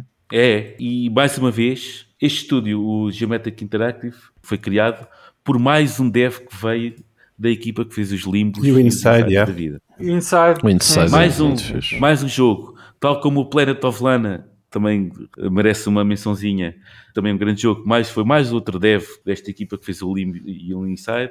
Portanto, havia ali criatividade e havia ali eh, talento com fartura Pedigree, não é? pedigree que está a brotar cá para fora à medida que o tempo vai passando.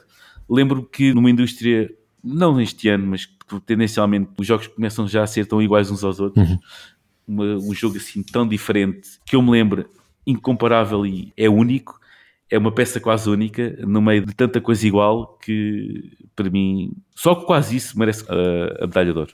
Muito bem. Mas atenção, só pegando uma coisa que tu disseste, a indústria já viu anos piores no que toca Sim, sim, Ah, não, à 2023 banalidade de- daquilo que eram os Sim, títulos sim. lançados. ok? Mas eh, sim, eh, percebo perfeitamente e acho que o- estes jogos indie, indie na- no, no- no conceito, né? na- no, no despegar da. Portanto, Não, este, este é mesmo, este aqui é mesmo um estúdio de meia dúzia de pessoas e siga para mim. É, é, é importante que estas, estas experiências existam. Ahm, vamos então mais uma medalha de ouro. Rodrigo, diz-nos porque é que Cocoon não é o teu, o teu jogo do ano. Mas prepara, mas, mas agarrem-se à mesa, está bem? Agarrem-se à mesa. Ai, Nossa Senhora. Nossa não, Senhora. não. Será que é o Starfield? Não, não, não. ser. Não, não, não, não, não, Ah, não é o. Starfield. Mas se calhar é o jogo que se esqueceram, mas também. Olha que o meu coração não. não É o tá Baldur's Gate bom, 3. Não, também não. É assim, o Baldur's Gate Deixa o homem 3, falar. tipo homem turn-based, não, não funcionou para mim. Mas um que funcionou muito bem para mim, porque mais uma vez é um open world, eh, foi o Hogwarts Uhum. Legacy. O que é que eu disse, Daniel? Daniel, Oh, isso é o que é verdade. que eu disse? Três pontos, três pontos para o país de Galo. Aqui está. Eu eu estava a imaginar o Daniel assim, oh, assim, assim olhado de lado, tipo, olha-me este. Não, não, não, eu- eu tô- Legacy. Eu estou a ver é que nós vamos acabar com empates, mas pronto, eh, vai ser lindo isto. Mas sim, sim. Diz Rodrigo, desculpa. porque acho que é- era aquele jogo que não foi bem a surpresa do ano, porque o jogo foi muito bem construído. Eu relembro até a campanha de marketing do jogo, acho que foi espetacular, foi muito subtil, mas ao mesmo tempo muito informativa.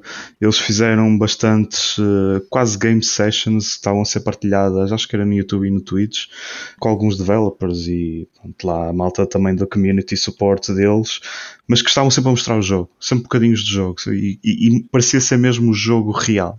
Sem nada de, de estapafúrdio, com uma televisão ao lado, o gajo a jogar e ia falando sobre o jogo e estavam mesmo a gostar daquilo. Isso foi a rampa de lançamento para o jogo. Quando o jogo é lançado, e pelo menos na minha experiência, não tive grandes problemas, só algumas coisas de performance, portanto, essa parte está ultrapassada, mas depois é toda aquela imersão que nunca tivemos num, num universo de, do Harry Potter e que só com o Hogwarts Legacy conseguimos ter isso. E também diga-se que isto, o estúdio que, que fez isto não tem experiência nenhuma, ou tinha pouca experiência, não é? Isto foi a Avalanche, acho que antes só fazia, fez alguns jogos mobile, mas nada assim AAA. Não, não mim é Avalanche Studios, é, é é outra Avalanche Não. Software, sim, Ok. é Avalanche Software. É um jogo da, da Warner Brothers, mas foi a Avalanche Software que, que desenvolveu o jogo. E mais uma vez, não, não tinham grande experiência num, num jogo deste género, mas acho que conseguiram acertar em cheio num, num ano em que foi repleto de big hits, não é? E se calhar muita gente vai estar a nomear uh, o Spider-Man 2, vai estar a nomear o Tears of the Kingdom, uh, pronto. Estão aí todos Cocoon. presos. Essas escolhas óbvias. Essas escolhas óbvias. Os grandes favoritos, no fundo. Os grandes favoritos. A- Acho que aqui o Hogwarts Legacy passou um bocado hum, debaixo do radar por duas razões. Primeiro, também foi lançado muito cedo no ano, foi início de fevereiro, e depois por causa de todas as, as controvérsias Uhum. uh, que houve à volta do jogo, que para mim não tem nada a ver com o jogo, não tem nada a ver sequer com o universo do jogo. Portanto, pronto, é, é pena. Eu acho que ainda vai ser falado uh, mais vezes o jogo. Uh, Não sei se vai ter alguma expansão, penso que não, não há nada disso, mas espero que tenha uma sequela. Uh, Desculpam lá, eu, eu- se não estou em erro, o Hogwarts Legacy é o jogo que mais vendeu este ano. É. Certo? Agora É, com o Call of Duty é. não sei, mas, É. mas sim, mas Ou com o FIFA. Exato, Mas- agora com os lançamentos do Call of Duty, até Hogwarts- metade do ano é capaz de ter sido. o Hogwarts teve muito sucesso. Eu, eu acho que o Hogwarts ainda está à frente, eu não quero estar aqui a mentir, mas teve tantas semanas Sim, no na- topo. não é? Exato, em exato. primeiro lugar aqui na Europa e nos Estados Unidos, que realmente é, é uma coisa impressionante. Rodrigo, posso fazer uma pergunta? Posso lembrar em Mike? força. Que eu sei que tu és um amante fervoroso do Open World, mas o que é que o Hogwarts Legacy faz como Open World faz eh, pô-lo diretamente ali na medalha de ouro? Para já duas coisas. Primeiro, não fizeram um mundo demasiado grande. Uh, e depois, as atividades que existem no mundo são boas. Ok, boa. Tipo, não, Mas tipo, são variadas ou... São, são. São, são, sim. tipo, havia montes de. E eu agora já estou a tentar lembrar, mas havia muitas coisas para fazer. Havia sempre. Alguns puzzles eram bastante fáceis, mas pelo menos era rápido de fazer. Hum, Estou aqui a tentar lembrar-me. Isso agora é sempre difícil. Foste como eu, nunca mais. É, pá, mas lá está. É esse, se calhar, o problema do jogo. Foi lançado tão cedo no ano que as pessoas já se esqueceram que quando foi lançado foi, foi mágico. Pun intended, mas a verdade é mesmo essa. Foi algo que ninguém esperava que ficasse assim. É um simulador bom, do não é? mundo de Harry Potter. Sentes isso? Não sei se tu és fã de, de- da obra ou, ou não. Sou fã, gosto, não sou extremamente fã, mas sempre gostei. Não, não li os livros, vi os, os filmes todos. Sempre achei curioso como seria jogar ne- neste universo. Se é melhor o simulador de Harry Potter, eu acho que não. Apesar de que o combate também é excelente. Eu gostei bastante do combate e acho que o, combate acertaram em cheio como seria. Mas acho que, pronto, não, não tem as personagens, portanto, se calhar é mais difícil comparar diretamente com Harry Potter porque apenas se passa no universo. Isso também é algo que eles fizeram muito bem. É, conseguiram separar-se eh, da, da saga toda do, do Harry Potter e focar-se apenas eh, Atenção, não, neste universo não do simulador Hogwarts. de Harry Potter, mas simulador do mundo de Do Harry mundo, Potter. é. Sim, sim. Eu acho que Sim.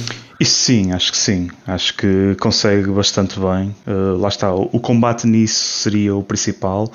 Uh, a segunda parte seria talvez o mundo uh, e a navegação.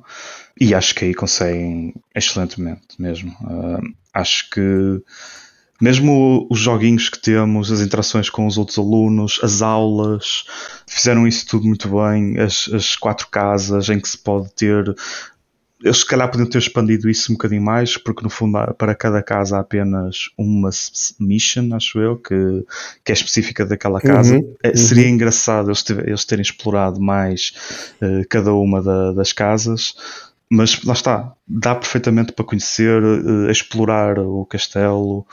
eh, dá mesmo para entrar naquele universo. Sim. Eh, portanto, acho que sim. Para quem não conhece, até é uma bela entrada no mundo do Harry Potter. Primeiro experimentar o Hogwarts Legacy eh, e depois, se calhar, até ganhar o bichinho para, para ver o resto Até dos porque, filmes. até os- corrige-me, isto passa-se uma centena de anos antes daquilo que acontece nos livros, certo? Sim, Sim, exatamente. é antes. Ok. Eu só queria. Posso deixar aqui uma nota também sobre Sim. o Hogwarts. Eu não sou nada fã de Harry Potter. Vi os filmes, pá, porque vi, na altura era o que havia para ver. É mesmo assim. a minha irmã é que é muito fã do- dos livros e, do- e dos filmes. E eu adorei o Hogwarts Legacy. E não estava à espera nada, simplesmente não, não entrar no mundo e não, não gostava. E não descansei enquanto não acabei o jogo e as sidequests todas. Gostaste Adorei pelo jogo, não pelo universo. pelo jogo, mas que complementou o, o que o Rodrigo estava a dizer, que é uma boa porta de entrada, porque tu ficas. A, é claro que vou, vou falhar muitas das referências, não é? Uh, conheço algumas das referências dos filmes, não é? Algumas, mas ao mesmo tempo senti que, epá, realmente o jogo parece que me acolheu. Com algumas uh, sidequests e explicar algumas, algumas coisas. Pena não dá para jogar Quidditch, que acho que é a grande falha do jogo. É não, Está é lá não o poder jogar não é? Quidditch, está lá o estádio e acho que vai haver um jogo agora sobre isso. Mas de resto, até graficamente, Hogwarts está fenomenal. Os salões, uh, o salão do, do o refeitório, não é? E epá, tá, o, jogo, o jogo é muito bom. E eu não descansei enquanto não, não terminei. Já agora uma nota, eu, que estes jogos, eh, por isso é que é importante também que sejam bem feitos e que são muito importantes na- naquilo que fazem, que é trazer pessoas que normalmente não iriam jogar videojogos e que se calhar pegam no jogo por ser o universo Harry Potter, que tem imensos fãs, e acabam por depois também cativar essas mesmas pessoas a descobrir o que é que são os videojogos. E o feedback que tenho tido de, de algumas pessoas que me são próximas e que jogaram o jogo é precisamente esse.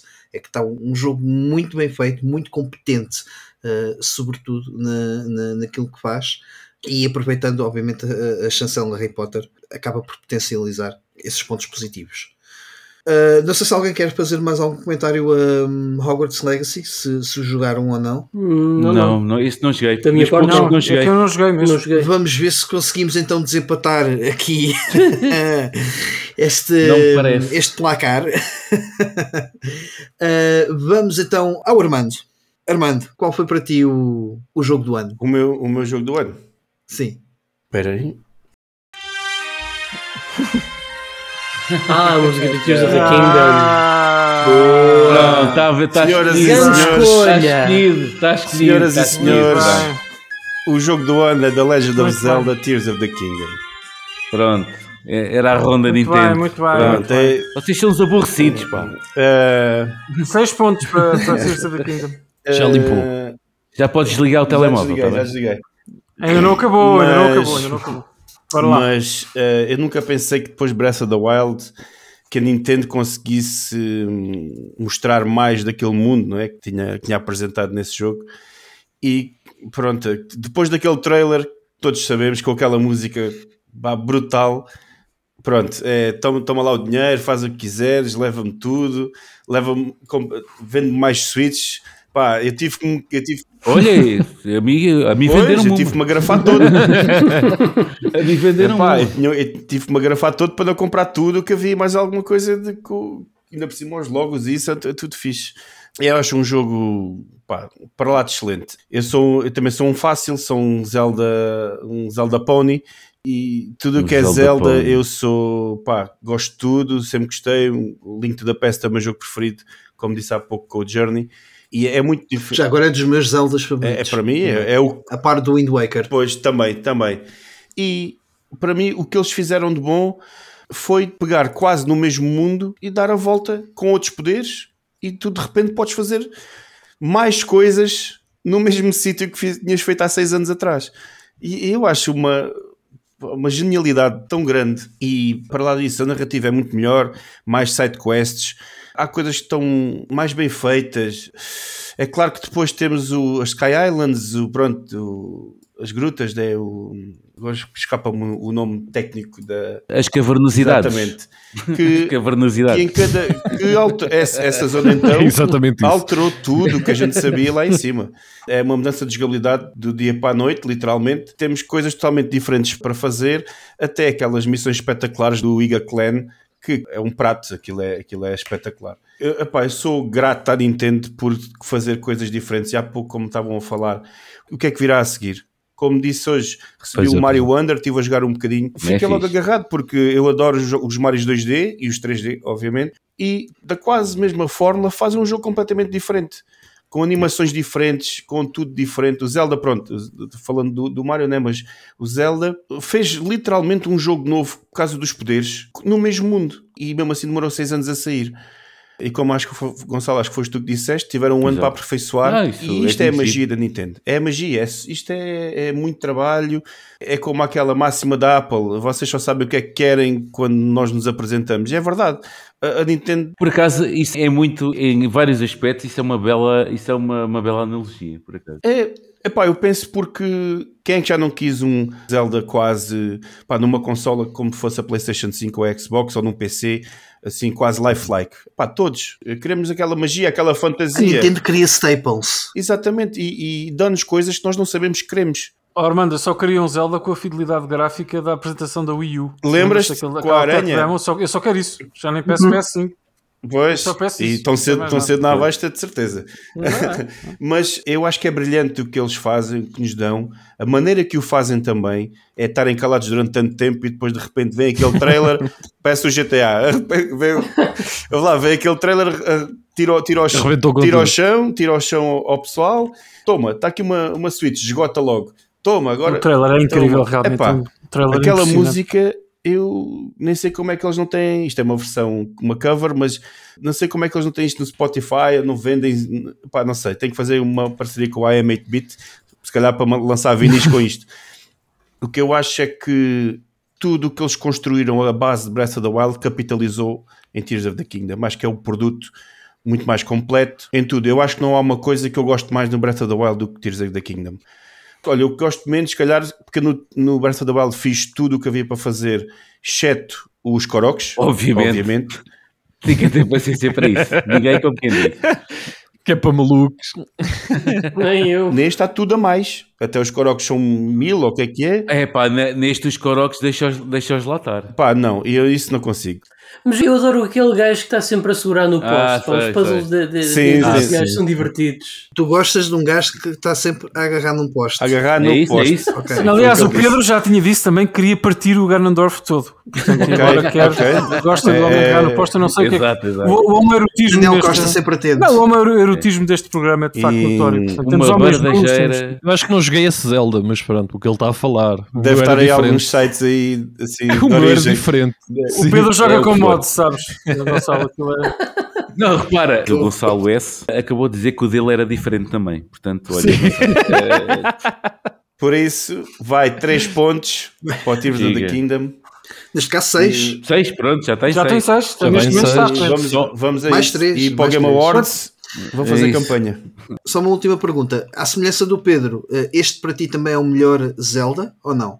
Não, não, não, não. Eu, pá, a nostalgia é, é, é, um- é uma coisa muito importante para mim.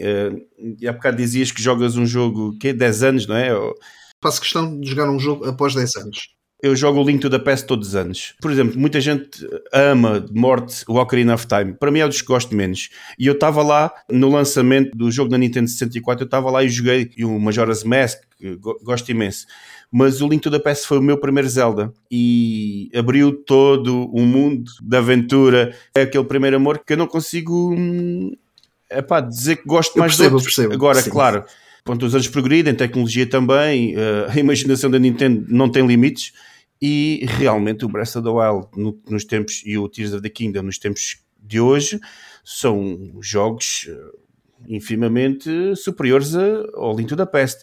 Mas aquele 2D, aquele Dark World, é epá, não consigo dizer que gosto mais destes do que gosto do outro. Ok.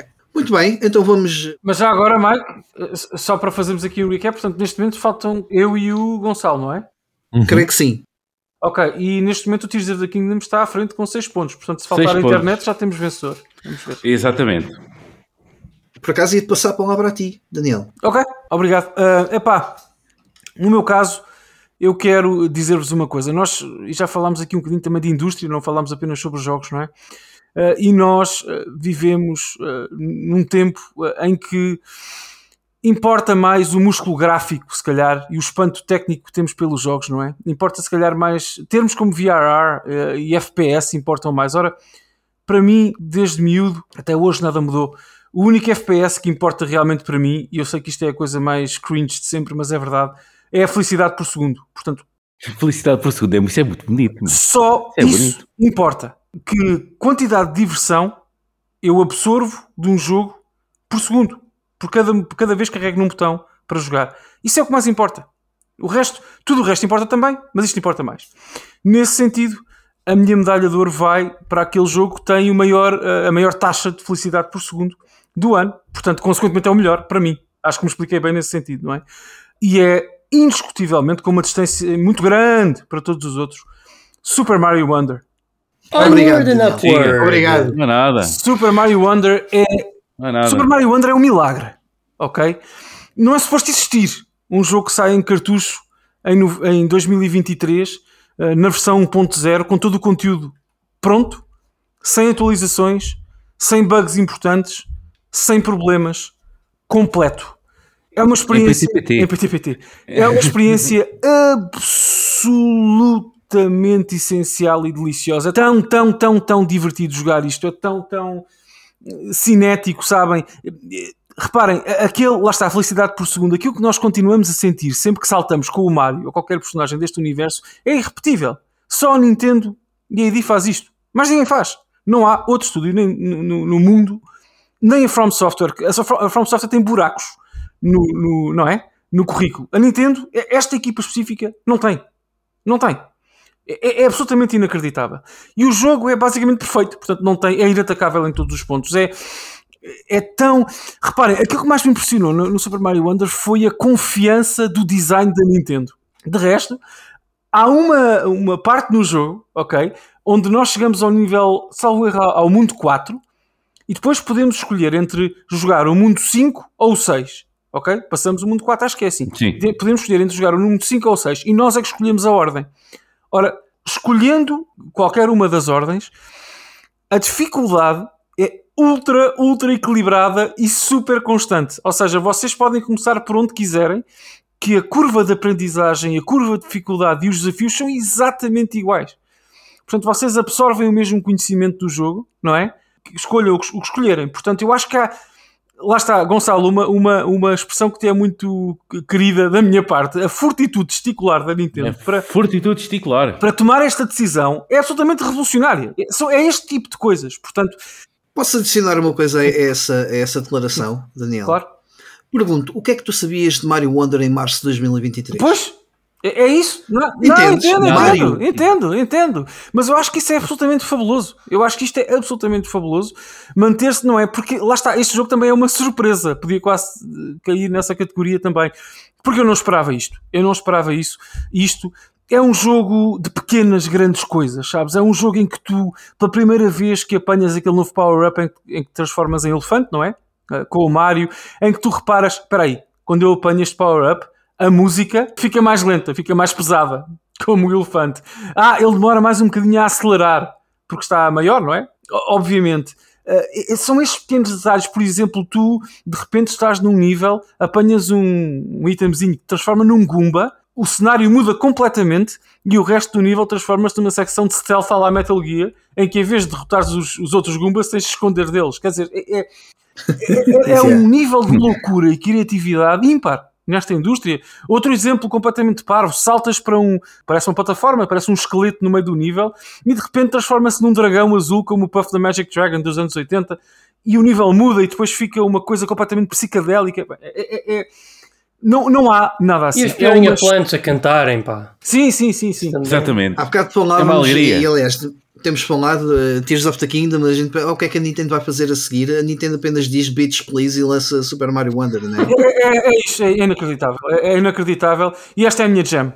Portanto, eu acho que é um jogo sublime, não, não, tem, não, tem, não tem problema, é inatacável. Uh, O design é absolutamente inatacável. Os momentos, por exemplo, musicais também, que são, é muito divertido, é muito engraçado e divertido. São coisas diferentes, não é? É divertido jogar e é engraçado no texto e na forma como apresenta as coisas.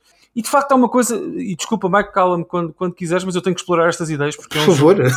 Vamos começar a ouvir, mas o- a malta que toca piano está aí desse lado. Já vou, eu já ponho o piano próprio para mim.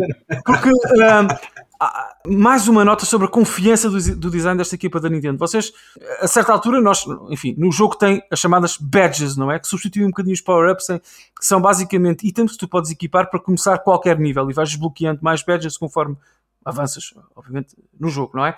Ah, e tu tens, tens dezenas de badges e qual- praticamente todos os níveis têm segredos e manobras secretas para cada uma das badges existentes no jogo. É uma absoluta loucura.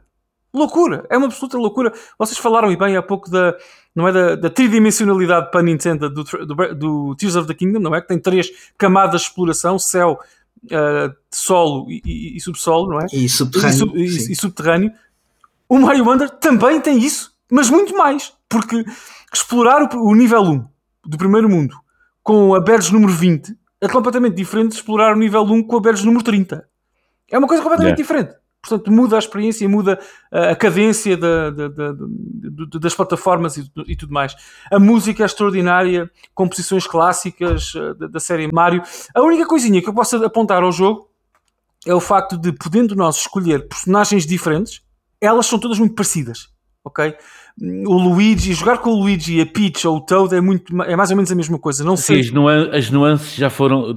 Há jogos onde as nuances eh, É. eram maiores. É, aqui realmente não, não é. Mas de facto tu percebes isso porque o design é muito bem apertado, os parafusos estão todos muito apertados. Sim, E até porque depois a- Eu pessoalmente achei, eu, eu joguei, terminei o Super Mario Wonder, achei um bom jogo, mas lá está, eu, eu, eu, por algum motivo os Marios em 2D, nunca, tirando o do Game Boy, o Six Golden Coins, ao contrário dos jogos Sonic, os Marios em 2D nunca fizeram grande clique, mas o Wonder é, é, já é um jogo jeitozinho.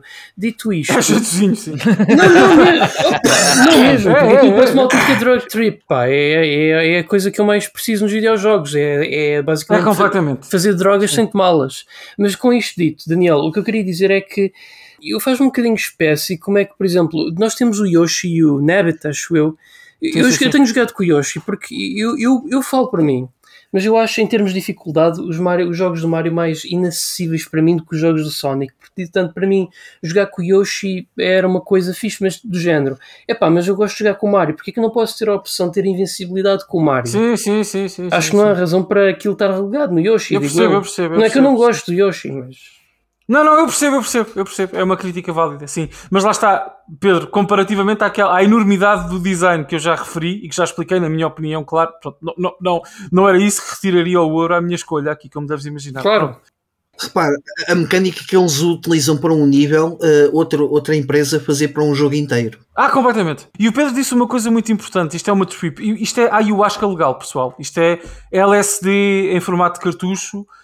Isto é. Bem, mas há Uma cogumelos aqui. A Nintendo, né? a Nintendo fez drogas para fazer este jogo e fazer Ah, drogas no. Japão é ilegal. Portanto, eles devem ser os únicos com esse privilégio. Completamente, completamente. Quando este episódio sair, já terá saído um especial Super Mega Beat sobre o Mario Wonder e eu exploro essa ideia, porque de facto, eu, eu- isto, isto, isto são drogas, pessoal. Isto, isto, é- isto, isto não é. Isto é. Bom, absolutamente impressionante.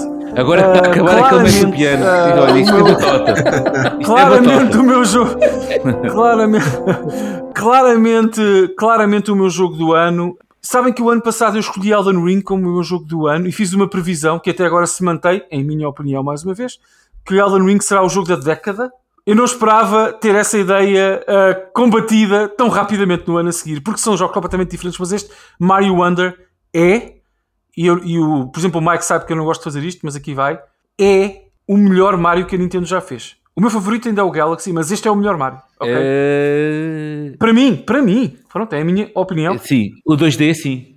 Sim, 2D. É o melhor. Obrigado, obrigado, 2D. obrigado, Gonçalo. É o melhor Mario O, 2D. Od- o, Odyssey- o eu gosto muito do também É o Odyssey. melhor- muito do Odyssey. Adoro o Odyssey e o gosto Galaxy continua a ser o meu favorito. Agora, em qualidade pura e dura, design, uff, é muito difícil Mas- tocar no Mario Wonder, digo-vos já.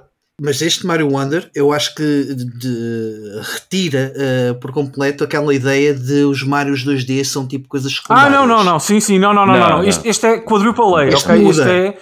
Este jogo vale todos os cêntimos, é triple, quadruple A, chama-lhe o que quiseres. E- Exatamente, concordo contigo, tens toda a É o razão. novo Super Mario World. É, é, é. É, ponto final, obrigado. É pá, aí, isso. olha. Não, é isso, exatamente. É, é o Super Mario World desta geração. E é, consequentemente, insuperável. Portanto, eu acho que é um dos jogos deste ano, claro que haverão outros, que é essencial.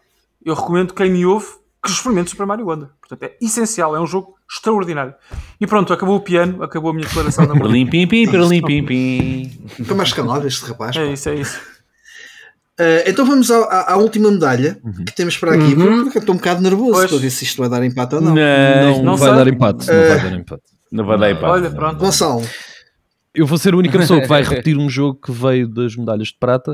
Uh, Ah, para mim, o Game of the Year uh, é o Alan Wake 2. Pá, foi um jogo Uou. Boa, miúdo.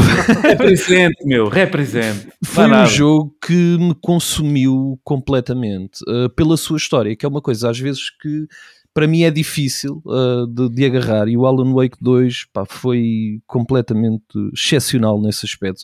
Uh, foi daqueles jogos em que eu cheguei ao fim e já só me faltava fazer uma ou duas coisas para a platina porque eu já estava, fui tão a fundo que já tinha resolvido os casos todos, já tinha apanhado a maior parte dos collectibles, já Sim. tinha juntado as peças todas, já tinha feito grande parte do jogo só a jogá-lo na, na primeira playthrough e depois, eh, claro, voltei atrás para fazer só os achievements que me faltavam. Eu não sou eh, grande jogador de, de ligar aos achievements, por assim dizer. Eu tenho três platinas, tenho o Bloodborne, tenho o Sekiro e agora tenho o Alan Wake homem, 2 bom homem. e são, epá, e são jogos que eu adoro e eu fiquei mesmo muito, muito, muito satisfeito com o jogo, porque lá está, pá, mistura ali vários elementos, ah, aquela mistura entre o live action e a, e a gameplay, que nós já, já víamos um bocadinho também no, no Control, a maneira como este jogo, de certo modo, une os universos Yeah. ah, do- da Remedy e, e me deu ah, também para além... É Exato, assim o que diz, Remediverse, é Remediverse, isso, é isso, é isso mesmo. É, é. E, e para além disso foi, eu acabei o Alan Wake 2 e pensei, ok, eu agora tenho que ir jogar o Quantum Break, tenho que ir jogar o Control e tenho que Não, voltar Quantum Break, o é pá, Quantum. Break. Eu pensei, eu não quero saber, eu quero jogá-los a todos, percebes? Quero experimentá-los a todos para outra vez. Mas o Control merece, merece uma volta. E comecei, e comecei, entretanto, o, o Control já estou na, na Ultimate Edition, está tá muito fixe. E mesmo o, o Quantum eu já, já o tinha jogado também na, na altura. Então, Isto para o dizer Quantum o não é quê? nada bom. Sim, sim, desculpa. Não, não.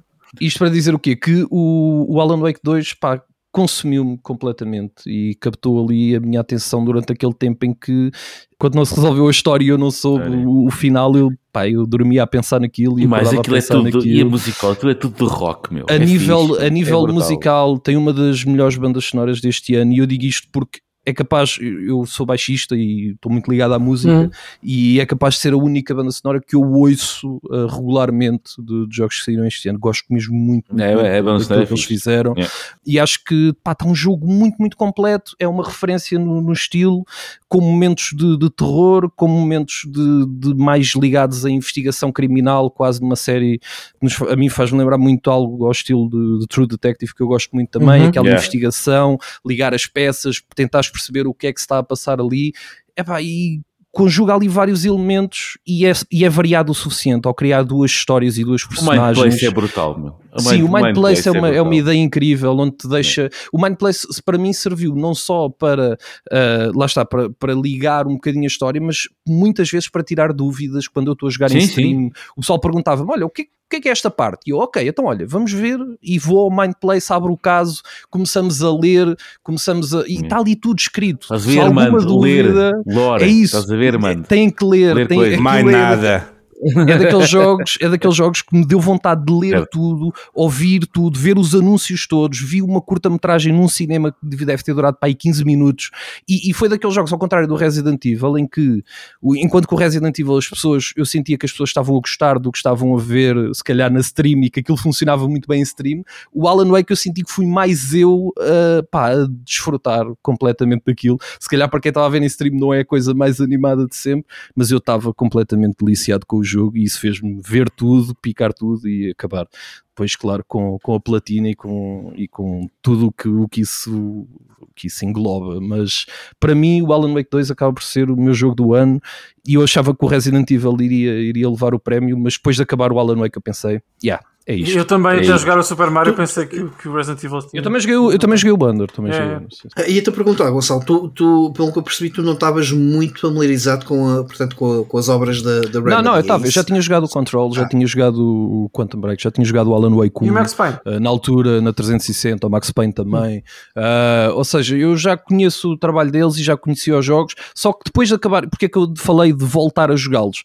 Porque todos estes jogos saem com um espaçamento grande e tu às vezes vais esquecendo de pequenos detalhes da história. Sim. E eu, depois de acabar o Alan Wake 2, voltar ao Control, já há ali muita coisa que tu começas a perceber que aquele universo está ali e está, e está sólido. E Sabes eu é gostei que- muito dessa, dessa Por acaso experiência. isso aconteceu também. Eu, quando acabei o Alan Wake 2, fiquei cheio de vontade de ir Uhum. jogar o controle. Yeah. É tão bom, o control é, É. fantástico. Pá. que- É. A navegação, É é, combate. É fenomenal. Ótima escolha, Gonçalo. Sinto que se não tivesse interrompido o Cocoon, tínhamos aqui um empate, não é? Mas Sim, aconteceu o sim. Cocoon. Teríamos, Ok, teríamos. ok. Mas, mas é, é legítimo que eu acho que o Cocon também merece Sim, esse sim, destaque. sim, sim. Então já temos, eh, Mike, já temos uh, pontuações É finais. Sim, sim. Po- Podes, podes sim, dizer? Sim, sim, sim. Uh, ora bem, uh, temos então Jussante com um ponto, Dead Space Remake com um ponto também, Diablo 4 com um ponto, depois o meu querido Resident Evil 4 com apenas dois pontos, wink wink. Temos Cocoon com 3 pontos, Hogwarts Legacy com 3 pontos, Super Mario Wonder também com 3 e o nosso jogo do ano é The Legend of Zelda Tears of the Kingdom com 6 pontos. 6 pontos. E é um momento de muita felicidade. Oh yeah! E é merecido, e é é merecido. merecido, pá. Não te- As É é uma rejubilam. Sim. Mas, mas olha, mas terá que dizer que o Alan Wake ficou com 4, ok? Portanto, E o Alan Wake com exato, 4 tudo- pontos, peço imensa desculpa, exatamente. Alan Wake com Mas 4 Ali a pontos. bombar. Sim, sim, o sim. segundo lugar. Segundo lugar, exatamente, é isso mesmo. Queria dizer uma coisa sobre o Alan Wake. Eu sou grande fã da Remedy, principalmente o primeiro Alan- Wake, como vocês falavam há pouco. Eu agora que, sou... o- desculpa lá, agora que o the Kingdom ganhou, vamos falar da Alan Agora Wake. deixa falar da Alan lá, é, só porque há bocado não, não, não interferi quando a malta estava a falar do Alan Wake. Eu, o primeiro Alan Wake, não gostei nada do jogo. Gostei da, da história, de, pronto, do lore, mas o resto do jogo não gostei nada. Mas o control, eu fiquei totalmente assoberbado É. pelo jogo. É, o jogo o controle é é, fantástico. espetacular, É é lindíssimo, Goti. tem muito para ler, que é o que eu gosto. E Pois tem, é que tem Tem mesmo meio- muitos é collectibles. capaz, é capaz de ah, ser é, dos é. jogos de aventura que tem mais coisas para ler. uh, E eu já estou já estou a jogá-lo também com essa Exatamente. mentalidade de tenho que ler tudo e tenho que ouvir tudo e E o Alan Wake, eu tenho a certeza que o Alan Wake só não teve, se calhar não passou o Jussante, não, o Zelda não acredito, mas uh, porque eu não joguei ainda, mas eu estou a pensar uh, ainda este ano ou para o ano, logo no início do ano, uh, jogar o Alan Wake. É essa menção, menção honrosa que eu tenho aqui para dar. Eu, eu, fico, eu pensei que tu ias dar pontos ao Final Fantasy XVI, Armando. Nunca. Nunca ficou claro. Nunca. Claro, agora. está. Ficou claro agora. Que que já agora nem sequer, eh, nem, nem- sequer entrou Não, para. não teve nenhum Ainda, ponto. você, ainda vocês ainda, ainda, queriam no The Game Awards. Ei, Eu queria, acho, acho que fazia sentido pelo que o jogo faz. Faz coisas muito boas, só que não é um meu Final Fantasy, não é um Final Fantasy que eu gosto. Mas vocês estão a esquecer-se da maior surpresa da nossa votação de hoje e dos nossos resultados. É o eu Jussante, acho- claro. Não, não, não. Sim. Não. uh, Baldur's Gate 3 com 0 pontos. yeah. Verdade. E eu acho, joguei. podes meter o piano. Eu Podem- ainda não joguei, eu ainda não joguei. Podem meter o piano. Podem. Pronto.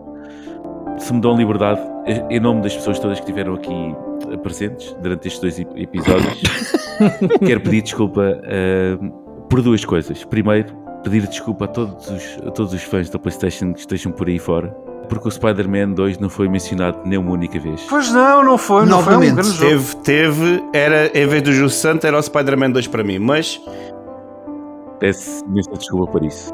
Também peço desculpa em nome de todas as pessoas que aqui estiveram, que o nome de Baldur's Gate 3 só foi mencionado eh, No fim. quase na despedida. É E para dizer que não joguei. Só para dizer que não joguei e eu experimentei e duas horas depois já foi. Eu não estava à espera disso. 0 pontos para Baldur's Gate. Ok.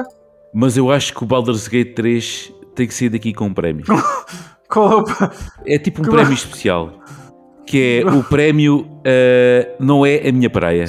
yeah, É pá, sim, sim, sim. não é a minha praia. Eu acho que não é a praia de ninguém que está aqui, não é? Não, não. E eu também não sei se esquecemos de mais algum. Foram muitos jogos. É o que é, malta. Não fiquem chateados, não fiquem aborrecidos. E se ficarem, reclamem com o Gonçalo, já sabem. Não eu O ou o Gonçalo- outro. Não, não, não.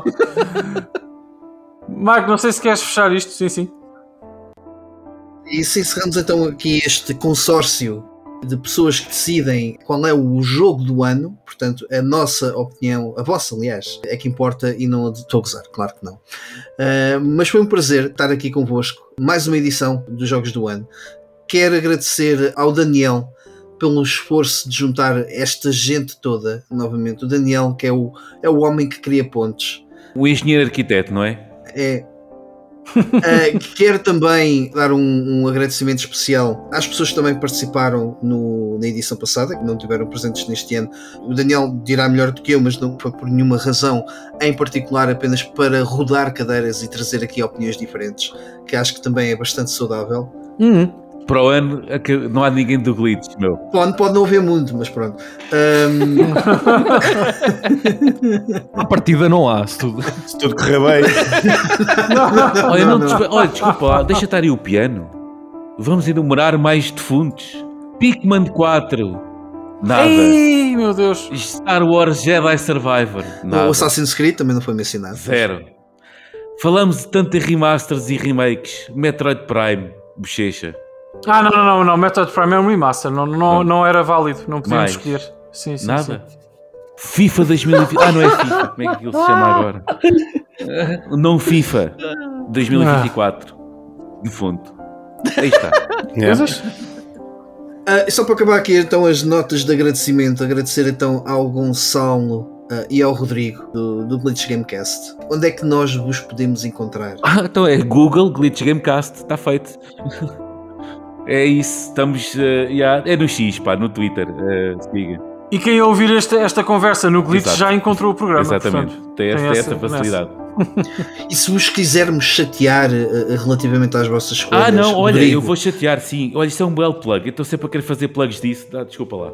Se nos quiserem chatear, vão ao Discord do Glitch Gamecast. Ah. Aí sim, temos aí malta com fartura, sempre a bombar, ok? Se quiserem fazer plugs às vossas cenas também, tudo lá. Eu Agora o, o link, não sei de cor. Aí escrevam, vão ao Twitter, vão ao, procurem pelo Glitch Gamecast e assim. Nosso canal do YouTube, está lá os links, está lá tudo. Siga. Era o que eu ia dizer, exatamente. E, e olha, eh, e se ficarem chateados comigo por alguma coisa, lembrem-se de lembrem-se disto. Vocês não sabem onde é que eu moro. Quero também deixar aqui um agradecimento ao Pedro Magalhães, repetente do ano passado. Não teve cá o Luís, teve cá o irmão mais novo. Ah, que foi uma desilusão para mim, porque, quer dizer, as tuas escolhas foram muito. ah, muito banais. Não sei o que é que se passou. Epá, olha, há uma primeira vez para tudo. Não foram banais, Ei, desculpa banais. Banais não foram. Banais. Talvez para o ano, Mike. Talvez para o ano eu traga algo mais único. Estava à espera assim de coisas mais, ah, mais Não queres exóticas. ameaçar o Mike de porrada? Ele acabou de dizer que as tuas escolhas foram banais. Não, opa, não. Eu, a verdade é que eu tive um bocadinho fraquinho este ano, tive. Ele tem razão.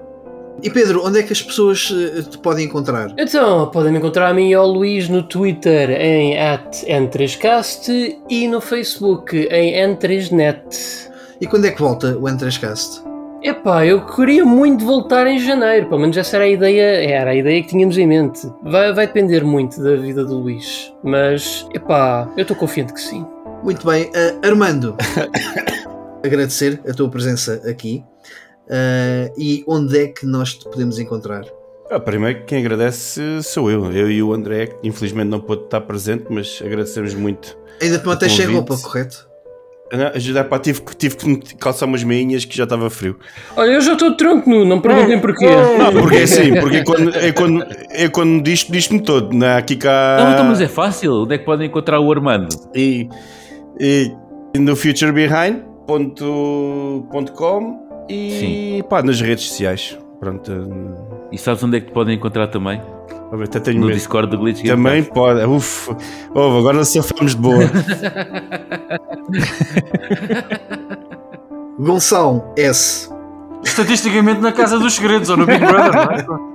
Sim. Não, não... E no, e no Big Brother com este nome, não é? Ah, então, eu, ah, Gonçalo Santos, estarei na, na Twitch eh, de segunda a sexta em twitch.tv barra King Wiseman.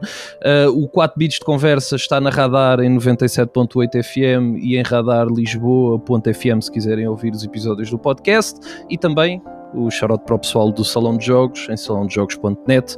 Podem ver as notícias e reviews e tudo mais. E acho que é isso. E obrigado pelo convite, by the way. O dia do Cocó é à quarta, todas as quartas-feiras. Os outros dias também há stream, mas à quarta-feira é especial. Por isso, se quiserem ver os piores, é lá. Também podem encontrar É, o Gonçalo S no do Discord do Glitch Gamecast. Muito bem. E, e tu, Daniel, eh, onde é que a gente pode encontrar? Além de um bar eh, a beber shots de tequila. Estatisticamente num hospital daqui a pouco tempo, porque eu estou mesmo cheio de dores e tenho que ir descansar. Uh, mas não, um, Super Megabit continua no ar. Quando ouvirem isto, ainda faltam, se me falhar a memória, dois episódios para fechar a temporada. Graças a Deus tem corrido bastante bem.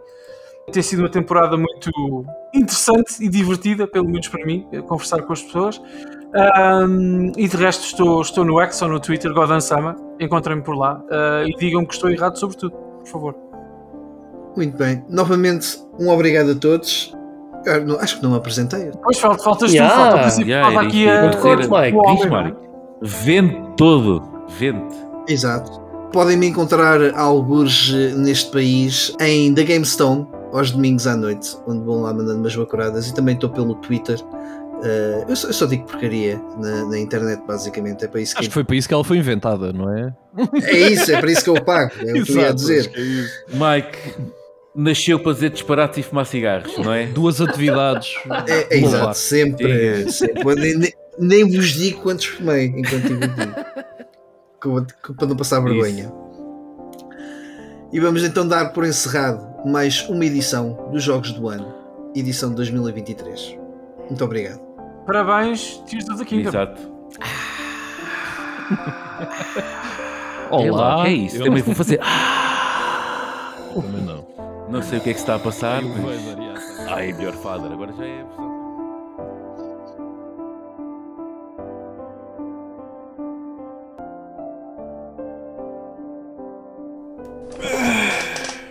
Está feito. Pronto. Dar uma beijinha, bater uma sorna. Esta vida tem mais coisas.